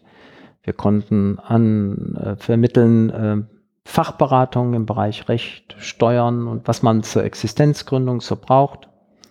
Wir konnten auf bestimmte Anforderungen von Sozialunternehmen eingehen. Die, die größte Herausforderung, das weißt du am besten, ist die, dass oft das Produkt selbst nicht von denen bezahlt werden kann, die am ehesten von dem Produkt profitieren dann braucht man eine Drittfinanzierung. Also wen kann man sonst noch finden? Stakeholder-Management oder Stakeholder-Orientierung und so weiter. Und da haben wir versucht, da ähm, Wege zu finden, was dann mehr oder minder gut äh, funktioniert hat. Wir mussten auch die Strukturen erstmal aufbauen, auch die Netzwerke ja aufbauen, ne? die ähm, dann gehen konnten. Am Anfang hatte ich gehofft, dass, wenn man ja auf dem Campus ist von Haniel, ähm, dass ähm, in der Nähe der Wirtschaft das ein Selbstläufer wird. Ne? Wir haben ja die ganze Kompetenz und die ganzen Leute, die nur darauf warten, ähm, Sozialunternehmer äh, zu äh, beraten, mussten aber feststellen, ähm, dass die Manager und Investmentmanager und so weiter auf diesem Campus, die äh, werden natürlich nach anderen Zielen beurteilt ähm, und nicht danach, wie viel philanthropischen Beitrag sie leisten oder soziales Engagement oder was sie sonst noch für coole Sachen auf den Weg bringen. Und wenn immer es mal ähm, enger wird ne, im Business, dann schaut man drauf, hast du deine Ziele erreicht, ne, wo, wo gehen deine Ressourcen hin? Und das war dann sehr schnell deutlich, dass da nicht so viel rauszuholen ist, wie gehofft. Also das ist kein Selbstläufer, das muss wachsen und es muss eine Cultural Change auch in dieser Unternehmung stattfinden. Mhm. Das heißt, sie müssten auch die entsprechend die Anreize verändern. Es muss auch äh, in die Zielvereinbarung mit rein, dass man ähm, möglicherweise einen gesellschaftlichen Beitrag leistet. Und dann ist es wunderbar. Da haben Sie die Hanier Stiftung, Sie haben dann das Social Impact Lab hier. Das sind ja dann direkt auf dem eigenen Campus. Ne? Also ja. kann man, braucht man nur rübergehen. Mhm. Aus meiner Sicht habe ich auch gemerkt, so es ist auch nochmal ein Unterschied, ob man als Gründer dann mit Angestellten spricht ja. oder eben mit anderen Gründern. Mhm. Ähm, da, da sieht man einfach unterschiedliche Sichtweisen und auch ähm, dann Herangehensweisen. Und wenn, wenn ich natürlich äh, eine große Corporate habe, dann ähm, habe ich auch eine viel größere Struktur dahinter. Und in den Gesprächen wurde ganz schnell klar, okay, das könnt ihr jetzt gar nicht leisten. Das heißt, ihr müsst alles, was wir machen, unheimlich runterdampfen äh, und ähm, dann trotzdem Weg da, äh, finden, dieses oder jenes umzusetzen. Und das ist oft ein ganz anderer Weg als den, der erstmal in, in einem äh, Unternehmen vorgelebt wird. Also durch, durch die Art, ja. wie Unternehmen funktionieren, ne? ja. mit, mit, einer geteilten Arbeitsweise. Ja. Ne? Und man, man selber, ja, man versucht sich immer wieder zu teilen, aber äh, es geht halt auch nicht. Und das Wissen ist ja auch nicht alles da. Und man kann nicht alles wissen, sozusagen. Ähm, ja, man kann von allem Wissen immer nur bis zu einem bestimmten Level etwas erreichen. Ne? Also was, was ginge, das sind so ein paar fachliche Sachen. Rechtsabteilung kann sicherlich mhm. einfach ein bisschen beraten, steuern kann man machen, wenn man gründet, Rechtsformfragen. Aber tatsächlich hast du recht, wenn ich in, in der ganz äh, jungen, frischen Gründerphase bin ne, oder Gründerinnenphase bin, dann äh, kann mir eigentlich jemand, der das nie gelernt hat, selbstständig zu arbeiten oder zum, niemals Unternehmer war, der kann mir eigentlich da wenig helfen. Ähm, es nutzt mir wenig, äh, Routinen kennenzulernen, wie ein Konzern funktioniert. Also arbeitsteilig zu arbeiten, dies oder jenes, Projektmanagement. Äh, das ist später interessant. Ne? Dann kann das sinnvoll sein, sondern ich brauche brauch die anderen. Ähm, ein schönes Beispiel ist Icho. Die, die waren ja auch mit, am Anfang waren die nicht sogar in deiner? Nee, die kamen etwas später. Genau, du warst die erste Kohorte. Icho war, glaube ich, die zweite Kohorte. Ähm, ähm, die haben dann den Sprung gemacht, als sie ähm, zunehmend international wurden, ne? wozu wir ihnen verholfen haben, hier mit unseren Netzwerken. Aber äh, da haben sie Gründerinnen und Gründer kennengelernt, die etwas weiter waren als sie, aber das alles durchlaufen sind.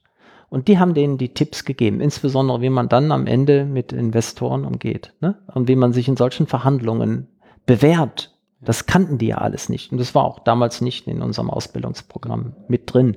Hätte ich auch gar nicht leisten können, weil es selbst gar nicht die äh, Fähigkeiten und Kompetenzen hätte. Also das hätte man, ähm, und deswegen kommen wir ja gleich wahrscheinlich zu, haben wir ja auch einige Änderungen vorgenommen, ne? jetzt in der neuen Impact Factory.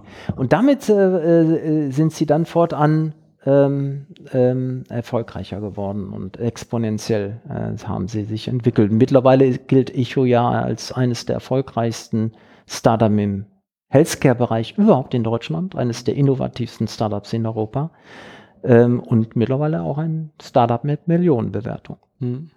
Ja.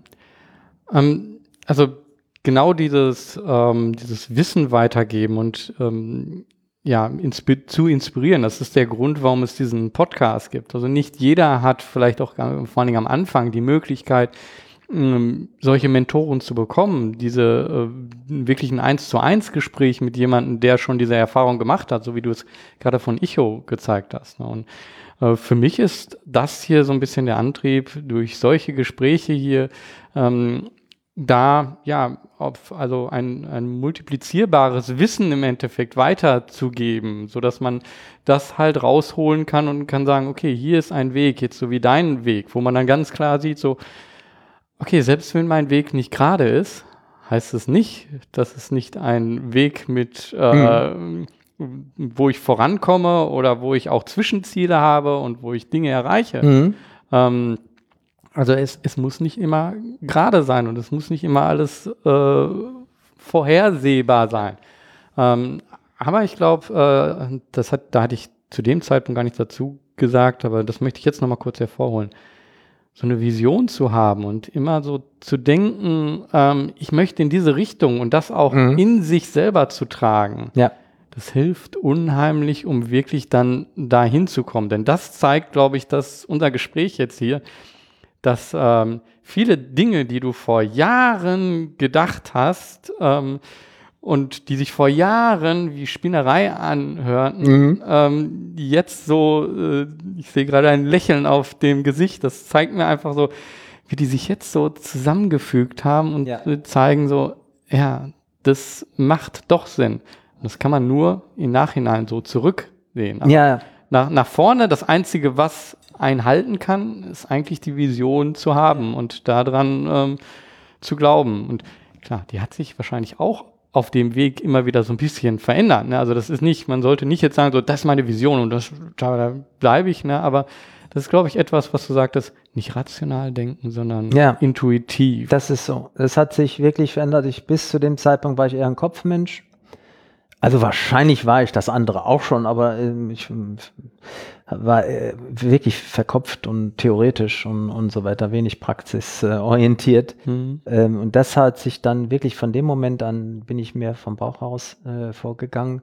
Musste natürlich auch meine Erfahrung machen, klar. Mhm. Also ein bisschen Kopf hätte mir auch vielleicht, aber dadurch habe ich eben schmerzhaft, habe vielleicht auch Glück gehabt. Das kann man nie genau sagen. Ähm, also viel ist auch Glück, äh, auch manchmal, aber irgendwo gibt es dann einen Faden, ne, der, der scheinbar unsichtbar die, die Verknüpfungen herstellt. Jedenfalls die Wahrnehmung ist eine ganz andere ähm, und, äh, und Opportunitäten wahrzunehmen und sich dann zu trauen, das einfach zu machen und auszuprobieren, selbst unter schwierigen Bedingungen. Immerhin war ich auch Familienvater, erstmals eine Familie gegründet, Geld verloren. Also es ist nicht so, ne? Also ähm, man kann nicht sagen, nur, ja Gott, äh, alles gut äh, gebettet und so weiter. Im Gegenteil. Also ich stand auch mal zwischenzeitlich kurz vor Hartz IV. Also auch das, ne? Durch diesen ne? Wechsel wieder hier in Deutschland neu, neue äh, Einkünfte zu erwirtschaften. Bei den Unternehmungen in dem ähm, philanthropischen Bereich, ne? Das ähm, ist, ist ganz schwierig. Und trotzdem bin ich da ein bisschen wie du und also bist auch jemand, der wirklich hält und Visionäre, ja, also Visionär auch wirklich ähm, bei der Stange bleibst. Und ich weiß den Autorennamen nicht mal, vielleicht kennst du ihn, aber den Titel seines Buches, äh, wenn er schreibt über die Social Entrepreneurs als die Unreasonable People. Ne? Unreasonable People. Muss mal googeln. Unreason. The Unreasonables. In den Staaten, äh, ich bei TEDx äh, habe ich schon mal gesehen, ist das ein stehender Begriff für Social, also so ein Synonym für Social Entrepreneurs. Sie sind nämlich unreasonable in einem bestimmten wichtigen Grund. Äh, die, ähm, sie weichen von den betretenen Faden ab. Ja? Und das ist erstmal etwas, was im positiven Sinne fair verrückt ist. Ja? Also sie haben sich verrückt, sie gehen einen neuen Weg, machen manche Dinge anders. Sie arbeiten mehr nach Effectuation, sie arbeiten mit dem, was da ist zum Beispiel. Ne?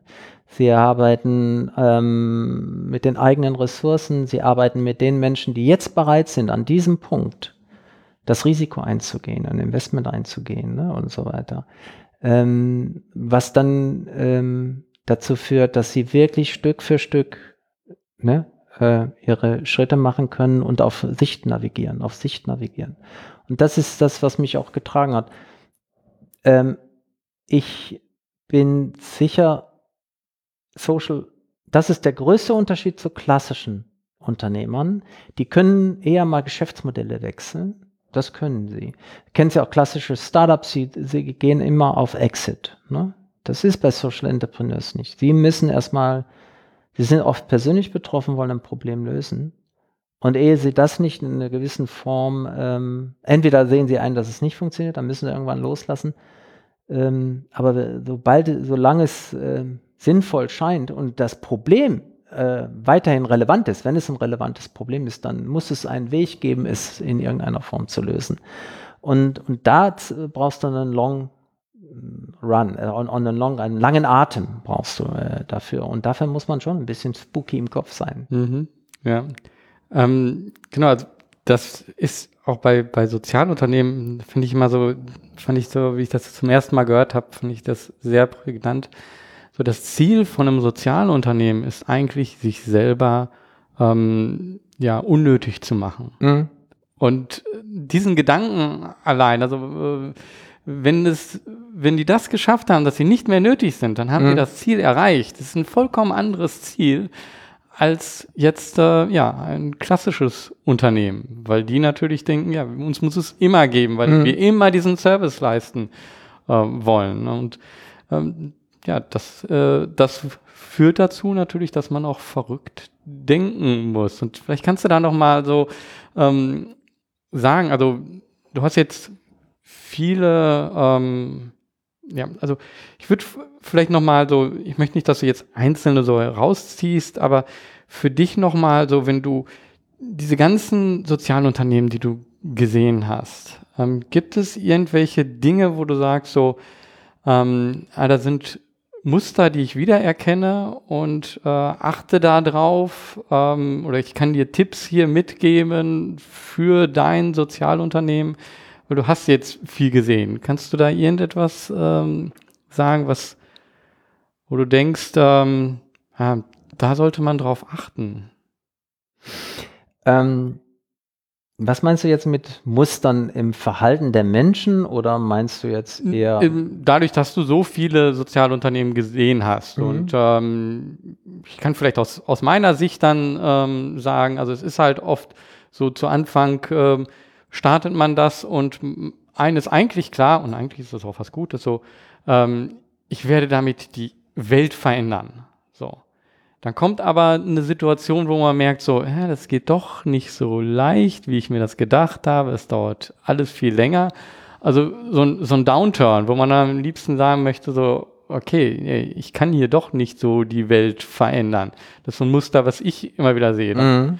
Dann aber sich doch aufzuraffen und zu sagen, so, ähm, ja, Moment, vielleicht habe ich jetzt noch nicht alles gesehen, weil das zeigt ja auch deine Geschichte. Ne? Man, man sieht immer so in bestimmte Richtungen, hat bestimmte Annahmen und dann tun sich Dinge auf, die hat man vorher Fragen, die man nicht gedacht hat zu fragen. Also ähm, ja. tun sich ganz neue Dinge auf. Und ähm, dann, dann geht es wieder weiter. Ähm, und auf diesem Weg, ähm, ja, Widerstände, Krisen, Transformation und dann wieder aufstehen, wieder was Neues ja. äh, aufbauen und man, man, man wächst persönlich mhm. und man wächst als, ähm, als Unternehmung ja. damit auch. Ähm, und was sind da deine Beobachtungen? Ja, vielleicht, ähm, also jetzt, das ist nur gefühlt, ja. Also ich habe das jetzt nicht überprüft, ähm, aber die ersten ähm, sozial und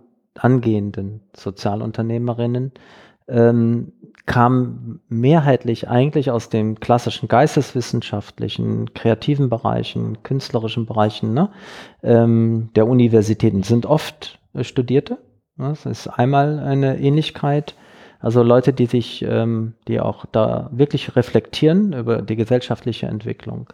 Die haben von Wirtschaft noch nicht viel gehört.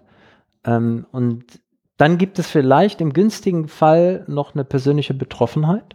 Ne? Also das haben wir auch hier gesehen. Einige ähm, Gründerinnen hier bei uns im Social Impact Lab sind wirklich auch aus persönlicher Betroffenheit heraus ähm, ähm, tätig geworden. Hohe Affinität zur Problemlösung, also damit auch ähm, Bereitschaft durchzuhalten gegeben. Das ist schon ordentlich und wichtig. Aber mit der Wirtschaft hatten sie bisher wenig Berührung.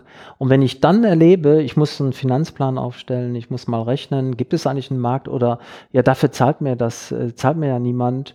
Ähm, wie kann ich das finanzieren? Und dann erkennen müssen, dass sie vielleicht, damit sie das Problem lösen können, einen Umweg gehen müssen. Na, Thema Wirkungsmodell, Geschäftsmodell, vielleicht auf einmal ein Geschäftsmodell haben, das mit dem Wirkungsmodell jetzt mal oh, oh, scheinbar nichts äh, gemein hat. Ne?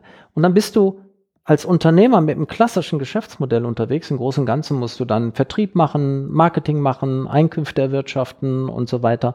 Musst mit Investoren sprechen, musst harte Verhandlungen führen. Auf einmal hast du die harten Skills, alles, was wir immer so hart nennen. Ne? Ähm, und diese Voraussetz äh, Herausforderung, und das äh, ist für manch einen aus, äh, wie, wie die ersten sozusagen Social Entrepreneurs, ne, ein, ein Kulturschock. Ähm, mit der Impact Factory heute und ich glaube auch in der Gesellschaft ähm, gibt es gerade einen Shift. Wir verlassen ein wenig die Nische. Und wir waren ja vorher in der Nische. Ähm, die Social Impact Labs und so weiter haben viele von diesen ähm, ähm, ähm, wie ich sie gerade beschrieben habe, Menschen aufgenommen, ähm, sind 2011 entstanden und waren sozusagen der, der, der Schwamm, der sie alle aufgesogen hat. Aber mittlerweile kommen wir zunehmend an in den Mainstream der Gesellschaft und der Unternehmenswelt, weil die Gesellschaft ordentlich Druck macht auf die Unternehmen. Äh, Unternehmen spüren, dass sie eine gesellschaftliche Legitimation brauchen, damit sie überhaupt unternehmerisch tätig werden dürfen oder tätig bleiben. Uns laufen ihnen die Kunden weg. Ähm, das passiert allenthalben. Also ein ganz großes internationales Unternehmen, Danone beispielsweise, hat das schon begriffen mit dem neuen CEO-Faber. Ähm, aber auch andere, wie jetzt hier auf dem Platz selbst, finden Veränderungen statt gerade, wie ein Family Equity Unternehmen ähm, auf Nachhaltigkeit jetzt umrüstet und die Core-Strategie des Unternehmens auf Nachhaltigkeit jetzt trimmt, also künftig das Portfolio nur noch durch Unternehmen äh, auffüllt, ähm, äh, durch nachhaltige Unternehmen auffüllt. Ähm, oder andere äh, ne, im Mainstream-Business-Bereich, die, die anfangen, über Impact nachzudenken und ähm, gesellschaftliche Verantwortung. So, und in diesem Kontext gibt es auch viele Startups mittlerweile, die sich ja eh schon immer als, auch schon jedes Startups will die Welt eigentlich positiv verändern, unabhängig davon, ob sie sich als Social verstehen, die da aufmerken und selbst erkennen, wo sind eigentlich in ihrer Geschäftsidee Anteile drin, die man äh, für ein Social Business nehmen kann. Und ich, ich in, in diesem ganzen neu entstehenden Milieu kommen mehr aus dem klassischen Business, auch sogar jetzt Betriebswirtschaftler, die übrigens auch ähm, große Probleme haben, ähm, mit ihrem Studium, also ähm, Sinnstiftung zu finden. Ähm, sie kommen immer mehr dahin, über ihren Startup ähm, tatsächlich äh, ähm, auch zu, zu schauen, wie man damit einen gesellschaftlichen Mehrwert leisten kann. Und wir haben den Blick dafür geöffnet, also sogenannte Green Tech Startups zum Beispiel, ne? ähm, Energieeffizienzlösungen und so weiter, viele im Bereich Healthcare und so weiter, was wir dann unter Social ähm, Entrepreneurs verstehen ne? oder mhm. Social Startups verstehen. Social meint hier wirklich alles, ökologisch, sozial, kulturell und so weiter. Mhm. Ähm, und die kommen, die sind dann anders vorbereitet. Die bringen dieses Wirtschaftliche mit und da müsste man über das Wirkungsmodell dann eher mal sprechen. Ja. Und ihr baut hier gerade, ihr habt jetzt den ersten Lauf schon gerade, ihr baut jetzt gerade hier in der Impact Factory im Endeffekt so ein neues Modell auf, ein Programm auf, in dem ihr ja selber das anders auch angeht als bisher. Mhm. Kannst du da ein paar Worte zu noch sagen? Ja, also wir, einer der Hauptunterschiede ist, wir begleiten jetzt nicht nur bis zur Gründung, sondern weit darüber hinaus. Also im Grunde gibt es am Ende ähm, überhaupt keinen Schluss ähm, für die, die sich wirklich gut entwickeln und die unsere Unterstützung brauchen, bleiben wir, solange es uns gibt, erhalten. Aber wir machen mindestens eine Zusage für bis zu zwei Jahre ne, für jedes Startup statt acht Monate wie vorher. Wir haben dann zielgruppenorientierte Angebote. Also die Startups befinden sich in unterschiedlichen Entwicklungsphasen. Ne, von den ersten Ideen hin, ähm, Startups, die schon einen Prototypen haben, aber in den Markt eintreten wollen. Und welche, die schon im Markt sind ähm, und ähm, da Verfestigung suchen. Für die ersten beiden Gruppen, die mit den ersten Ideen und die ähm, bereits einen Prototypen haben und den Markt eintreten wollen, haben wir klassische Programme, Qualifizierungsprogramme nach dem Lean Startup Modell entwickelt. Über das erste halbe Jahr haben wir da intensiv dran gearbeitet, von vielen Experten gelernt, also mit äh, den Führungskräften bekannte Acceleratoren wie Plug and Play gesprochen und auch Company Builder und haben da gelernt, ähm, was läuft gut, was nicht und wie sollte ein solches Programm aussehen. Und natürlich habe ich auch drei Jahre Erfahrung gehabt. Hier, das haben wir alles schön zusammengemixt, haben ähm, für die ähm, mit den frischen Ideen, ähm, also die ganz jungen, wo wir ein Geschäftsmodell entwickeln und einen Prototypen, machen wir jetzt erstmal eine viermonatige Experimentierphase. Ja, wir probieren alles aus. Interviews werden geführt. Passt das überhaupt? Ne? Passt das Problem? Ähm, Habe ich ein Problemverständnis und wie ist meine Lösung? Problem-Solution-Fit nennen wir dann. Passen die wirklich zusammen? Müssen wir ein Pivot machen, wie, wie man sagt? Also müssen wir dann wieder Veränderungen vornehmen. Es ist ein reines Experimentierfeld, ne? wo sie wachsen können, wo sie sich ausprobieren können. Und da geben wir einfach Anleitung, Strukturhilfen und so weiter. Was sehr gut ist und anders als im Vorfeld ist, weil wir jetzt gewachsene Netzwerke haben, sind wir heute in der Lage, auch Experten an die Hand zu geben, die bei der Prototypenentwicklung mitwirken.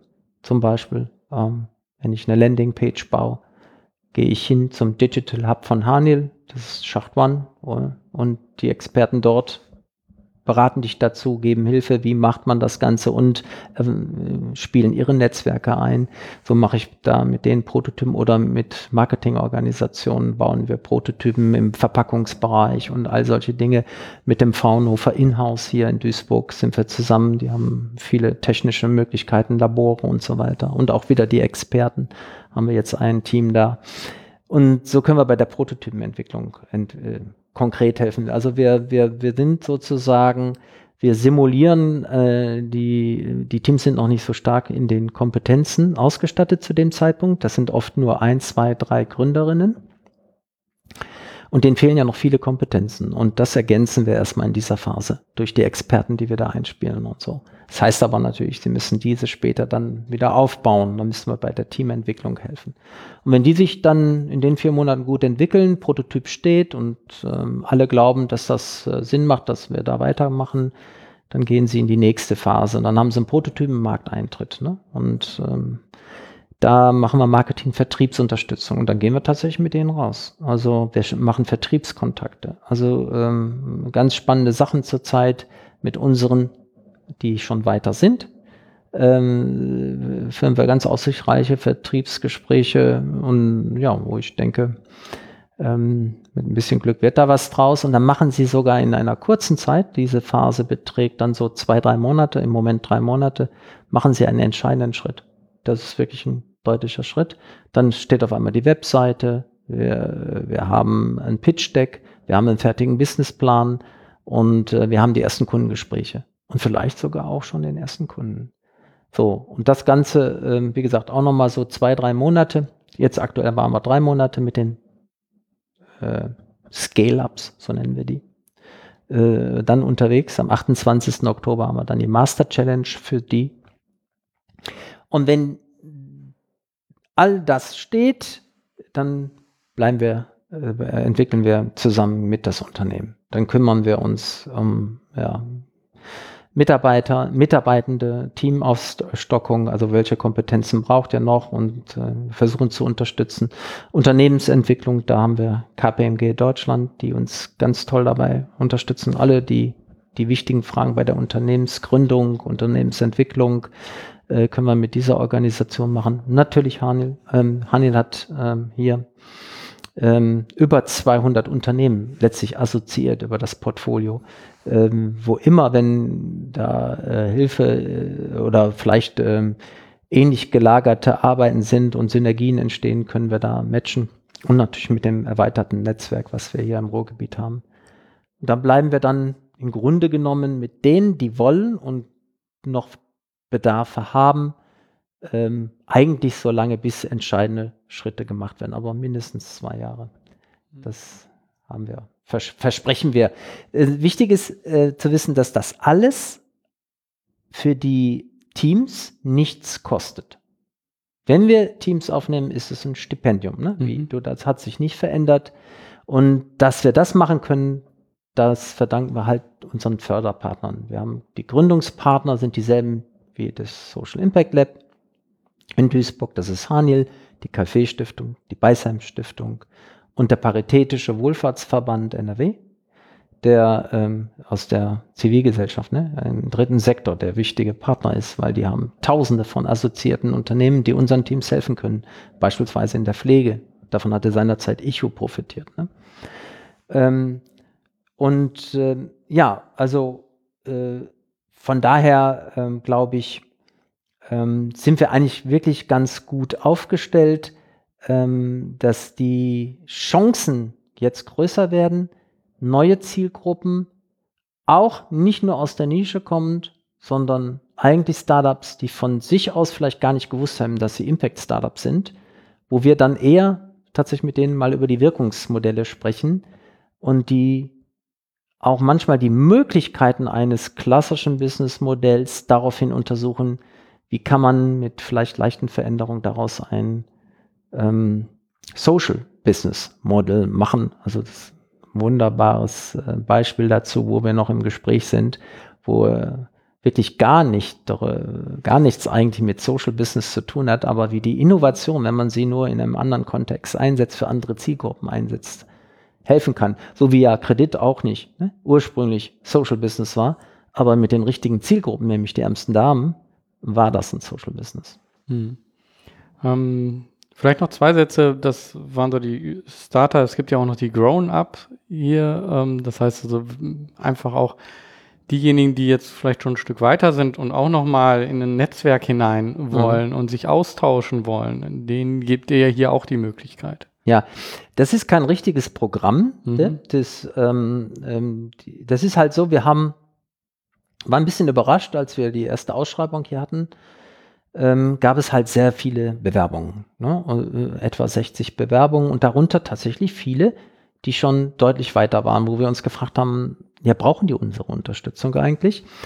In jedem Fall ähm, stellen wir fest, das ist wirklich ähm, ein langer Weg, bis man da auch im Startup-Bereich und vor allen Dingen im Social Startup-Bereich erfolgreich ist. Ich hatte drei Jahre gebraucht bis zur ersten Serienproduktion jetzt. Ne? Und dann diese anderen Unternehmen, die jetzt auch schon länger am Markt sind, äh, brauchen auch noch Unterstützung, insbesondere Netzwerke. Und sie sind natürlich interessiert an diesem Ökosystem. Das ist, ist ja sehr stark auch zu Banken, Investoren, alles Mögliche. Ähm, und da sind sie sehr stark interessiert ähm, an die, diese Netzwerke dran zu kommen. Und vor allem bringen die für uns vieles, ich hatte das vorhin mit Icho erklärt, das sind nämlich schon erfahrene Gründer. Und von denen lernen unsere angehenden Gründerinnen natürlich am meisten. Und so bringen wir sie in Barcamp-Formaten und so weiter zusammen und tauschen sich aus. Und das ist für unsere Gründerinnen und Gründer natürlich extrem gut. Ähm, die können was wiedergeben und das ist so ein Deal. Ja? Also ähm, sie kommen hier rein. Sie können natürlich auch, wenn Sie wollen, da ist die KPMG, da ist Sanya und so, die führen Gespräche, Sie können, kriegen auch nochmal Input, auch das, Sie dürfen teilnehmen an den Veranstaltungen, die wir machen, das ist optional, dürfen teilnehmen. Wir nennen sie übrigens Fellows, ein Fellowship-Programm. Ähm, aber sie geben vor allen Dingen unseren Gründern ihre, teilen ihre Erfahrung und machen unsere Gründerinnen und Gründer stärker. Das, deswegen haben wir uns dazu entschlossen, ähm, insgesamt jetzt, glaube ich, sieben Fellows aufzunehmen. Und äh, davon haben sechs auch bisher die Angebote genutzt. Ähm, das scheint ganz gut aufzugeben. Und mhm. ja. ja. Also finde ich ein super Modell. Ich denke mal, ja, es können beide einfach davon viel haben, mhm. Mehrwert bekommen. Ja. Ähm, so, also jetzt so dein Weg hierhin, dann was ihr momentan macht. Ähm, so zum Abschluss. Ähm, würde ich nochmal gerne so ein, so ein Gedanke ähm, in, in die Zukunft. Gibt es eine neue Vision? Weil irgendwie hat sich ja so deine Vision so ein bisschen hier schon verfestigt.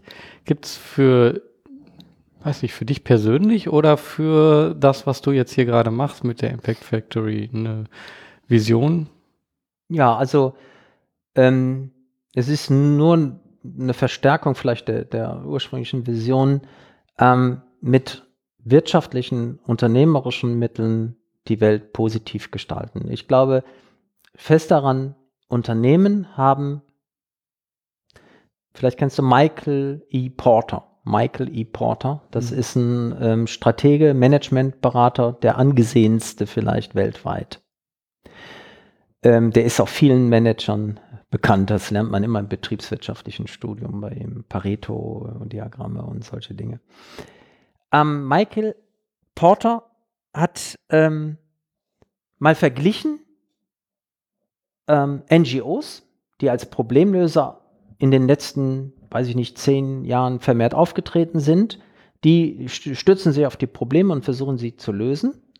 Und festgestellt, dass sie das nur mäßig schaffen.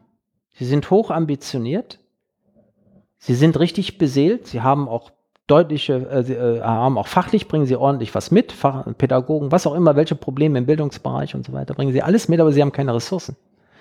Ihnen fehlt das Geld.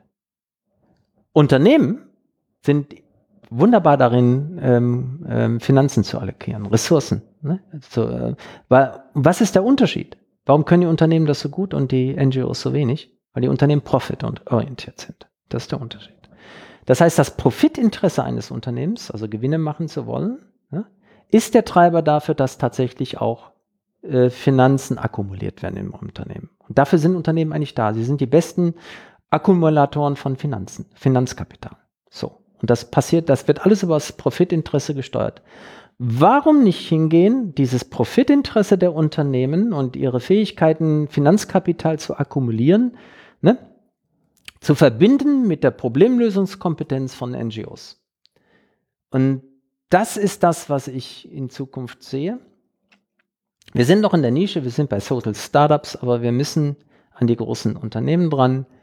Ähm, sei es, indem wir sie beiden zusammenbringen, sei es, indem wir helfen, die Unternehmen äh, mit zu verändern äh, und dass wir deren ähm, ähm, ja, Finanzkapital später dafür einsetzen, die Welt besser zu machen als schlechter. Der gesellschaftliche Druck ist da. Die Unternehmen suchen neue Geschäftsmodelle. Ähm, und Beispiel Haniel hier, wie gesagt, wenn Sie äh, später Ihr Portfolio vor allen Dingen nachhaltig ausrichten, also nur noch nach klar 17 SDGs, da kann man, kann man sich stellen, ne? man, kann, man kann das messen. Ähm, wir nehmen nur Unternehmen auf, die ähm, auf diese 17 SDGs mehr oder weniger einzahlen. Social Reporting Standards, es gibt genügend ähm, Zertifizierungen, Labels, wo man das definieren kann. Und wenn dann äh, nur in Unternehmen investiert werden, die nachhaltig sind, ne, dann entstehen eben immer mehr. Also es gibt ja BlackRock mittlerweile, ne, es gibt, ähm, wo, wo ist eine äh, vom CEO von BlackRock, glaube ich, so heißen die, ne? Äh, gro große Investmentgesellschaft, vielleicht die größte der Welt, die übelste ähm, Sorte in Anführungsstrichen. Ich bin nicht tief genug drin, aber man erzählt sich nichts Gutes die, die jetzt einen Brandbrief geschrieben haben, der CEO, dass äh, die ähm, beteiligten Unternehmen bitteschön auf den Impact achten müssen, zum Beispiel. Oder die Orientierung von amerikanischen Unternehmen, 156 haben sich jetzt zusammengetan und sagen, weg von Shareholder Value hin zu Stakeholder Value. Und das sind die Visionen, also das passiert jetzt gerade und es gibt kein Zurück mehr. Es gibt keinen Zurück, weil Klimawandel ist nicht äh, rekursiv, das ist unumkehrbar. Wir können gerade mal die maximalen Ausschläge viel leicht ablehnen, rein theoretisch. Ich selbst glaube nicht mehr dran. Das heißt, es wird alles kommen. Es gibt keinen Zurück. Also müssen die Unternehmen sich verändern. Und wenn nicht die Rechtspopulisten sich durchsetzen, das ist immer die Gefahr, ne, dass dieses ganze System in die falsche Richtung kippt. Wenn dieses nicht tun, dann werden Unternehmen künftig Sozialunternehmen werden. Und darin würde ich gerne mitwirken. Das ist meine Vision. Waren sie übrigens in der Geschichte immer. Unternehmen haben besondere Rechte nur bekommen, wenn sie gesellschaftliche Mehrwerte erwirtschaftet haben. Damals äh, mussten sie nämlich vom Kaisern und Königin anerkannt werden und haben, dass sie als juristische Person agieren dürfen und so, haben sie diese Privilegien, ne, ähm, haben sie nur bekommen, weil sie der Gesellschaft Mehrwerte brachten und nicht so wie es heute ist, dass der Profit dafür eingesetzt wird, um einzelne Menschen reicher zu machen und nach mir die Sintflut. Das brauchen wir nicht. Mhm. Ja. Ähm, ja, also schöne Worte zum Schluss. Ähm, ich glaube, der wichtige Punkt ist da eben auch, ja, wo liegt der Fokus? Und der Fokus muss nicht entweder nur auf dem einen liegen, ähm, etwas für die Gesellschaft tun und auf de, oder auf dem anderen Profit, sondern der Fokus kann eben auch beides zusammenbringen. Um, ähm, und ich glaube, das ist eine Vision, die wir beide teilen. Und ähm, ähm, wenn man sich für das interessiert, was ihr macht, da vielleicht auch Teil des Netzwerkes äh, werden möchte oder eure Unterstützung ähm, in Anspruch nehmen möchte, ähm, wo schaut man da am besten nach und ähm, wie kann man vielleicht dich erreichen, ähm, wenn man einen Austausch direkt mit dir möchte? Ja, also klar, auf der Webseite ähm, ähm, impact-factory.de, da finden wir alle Informationen, vor allen Dingen der aktuelle Bewerbungslauf. Ne? Also aktuell können sich äh, wieder neue Teams bewerben. Für Batch 2 starten wir im Januar 2020. Ähm, ja, hier auf dem Haniel Campus in Duisburg-Rohrd bin ich anzutreffen. Also auch hier, wir sind, ähm, auch wenn man ähm, einer, äh, durch eine Schranke muss, weil das ja Company ist, äh, sind, äh, sind unsere Türen immer offen hier in der Villa Antropia. Also da ähm, trifft man uns an und ähm, ähm, ja, einfach äh, auf der Webseite Kontaktdaten sind da von uns allen eingestellt und gerne anrufen oder mailen. Super. Danke. Also mir hat dieses Gespräch sehr viel gegeben, ähm, einfach nochmal deinen Weg zu sehen und auch zu sehen, ähm, dass, dass so viele Dinge zusammenlaufen und dann ähm, zu dem führen, wie es jetzt ist. Ähm, ich glaube, das ist bei vielen, die auf dem Weg noch sind, und ich sehe mich selber auch noch unheimlich auf dem Weg, ist äh, sowas hilfreich, einfach dann zu sagen, so, okay, ich bin noch nicht da, wo ich meine Vision sehe, ähm, aber das heißt nicht, dass alles zu Ende ist, sondern es geht einfach dann noch weiter. Und äh, was sich daraus ergibt, weiß man vorher nicht. Das hast du nicht gewusst. das weiß, äh, weißt du als Hörer auch nicht und ich äh, weiß es auch nicht. Ähm, aber ich fand das sehr inspirierend. Danke. Ich danke dir, Georg, für die Gelegenheit mit dir. Anderthalb Stunden mittlerweile ein schönes Gespräch geführt zu haben. Ja, gerne. An dieser Stelle noch einmal danke, Dirk, für dieses inspirierende Gespräch, für die Zeit, die du dir genommen hast und ja, die Geschichte von dir erzählt hast. Und ich finde diese Geschichte sehr inspirierend. Denn es zeigt zu Anfang, dass die Herkunft nicht den eigenen Weg bestimmen muss. Und auch, dass ein nicht gerader Weg nicht bedeutet, dass man nicht ans Ziel kommt. Oh, das waren jetzt viele nicht. Ja, also ein ungerader Weg bringt dich auch ans Ziel. Das ist das, was ich hier mitnehme. Und das ist das, was ich selber auch merke in meinem Leben. Und das Ganze geht auch wenn man lange vorher einen vorbestimmten Weg gegangen ist. Dirk war 17 Jahre beschäftigt in einer Bank und hat dann erst den Teil, den er hier hauptsächlich erzählt hat, angefangen, hat dann erst im Bereich Sozialunternehmertum zu arbeiten. Und das ist möglich. Jederzeit kannst du immer noch mal einen Neustart machen. Ob der Neustart gelingt, hängt nicht so sehr davon ab, wie spät du dich entscheidest, sondern vielmehr davon, mit wie viel Sicherheit du deinen neuen Weg gehst. Du darfst dabei aber nicht nur rational denken, sondern musst auch intuitiv handeln. Du musst eine Vision haben und diese Vision für dich schon eine Wirklichkeit sein. Und dann machst du Dinge wie Dirk. Einfach anrufen, hingehen, ansprechen und auf einmal klappt es. Auf einmal bist du dort, wo du dich gerade noch vorgestellt hast, dass du da sein wirst. Du machst noch gerade auf einmal das, was du dir vorher vorgestellt hast. Mir ging es interessanterweise mit der gleichen Person genauso. Mohammed Yunus, den Dirk treffen wollte, den habe ich auch getroffen. Und ich bin recht ähnlich vorgegangen. Ich bin einfach hingegangen, habe angesprochen und ja, was daraus geworden ist, hast du in dem Podcast vorher gehört. Werde ich auch nochmal in den Show Notes verlinken. Mohammed Yunus hat mir auch ein kurzes Interview hier für Helden und Visionäre gegeben. Also Vertrauen, eine Vision haben und dann handeln. Was war hier in dem Gespräch mit Dirk noch drin? Das System von innen zu ändern ist wirklich schwer. Ich glaube, dass es besser ist, neue Systeme aufzubauen, etwas Neues zu etablieren, was das andere ablösen kann. Und das kann schwierig von innen geschehen. Das kann nur von innen geschehen, wenn das auch von demjenigen, die dieses System aufgebaut haben, gewollt wird. Mir hat an unserem Gespräch auch noch mal mich gefallen die Punkte, die wir über Social Entrepreneurship zusammengetragen haben. Die Vergleiche zwischen NGO und Social Entrepreneurship, was einfach die Änderungen da sind. Dann andere Denkweisen, also nur in einem Wort kurz genannt, aber schau dir das nochmal an, was das bedeutet.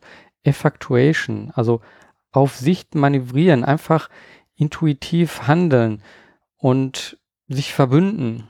Das ist eine Herangehensweise, die, die hat man in großen Unternehmen nicht. Die sind am Anfang, wenn man etwas gründet, aber unheimlich wichtig. Dirk ist jemand, der ja seine Vision verwirklicht hat, indem er anderen hilft, soziale Unternehmen aufzubauen. Dies macht er sehr gut in der Impact Factory.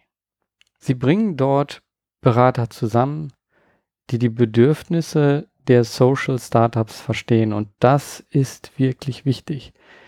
Es reichen nicht irgendwelche Berater, die irgendwie helfen, sondern es müssen Menschen sein, die verstehen, wie so ein noch am Anfang sehr fragiles Unternehmen funktionieren kann und wie mit wenig Ressourcen viel geschafft werden kann. Und wenn du das lernen möchtest, ja, dann schau dir an, was können Impact Hubs für dich tun? Was können Social Impact Labs für dich tun? Und was kann die Impact Factory für dich tun?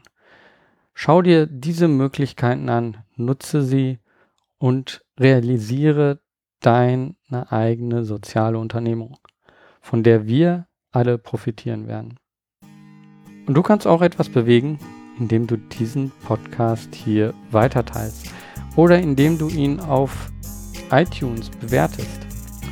Dieser Podcast ist jetzt auch auf Spotify abonnierbar. Also, erzähl das weiter, erzähl anderen davon und mach selber etwas. Vielleicht kommen wir dann auch in ein Gespräch. Vielleicht sprechen wir dann auch hier in diesem Podcast miteinander. Mach was, beweg was. Dein Georg Stedner.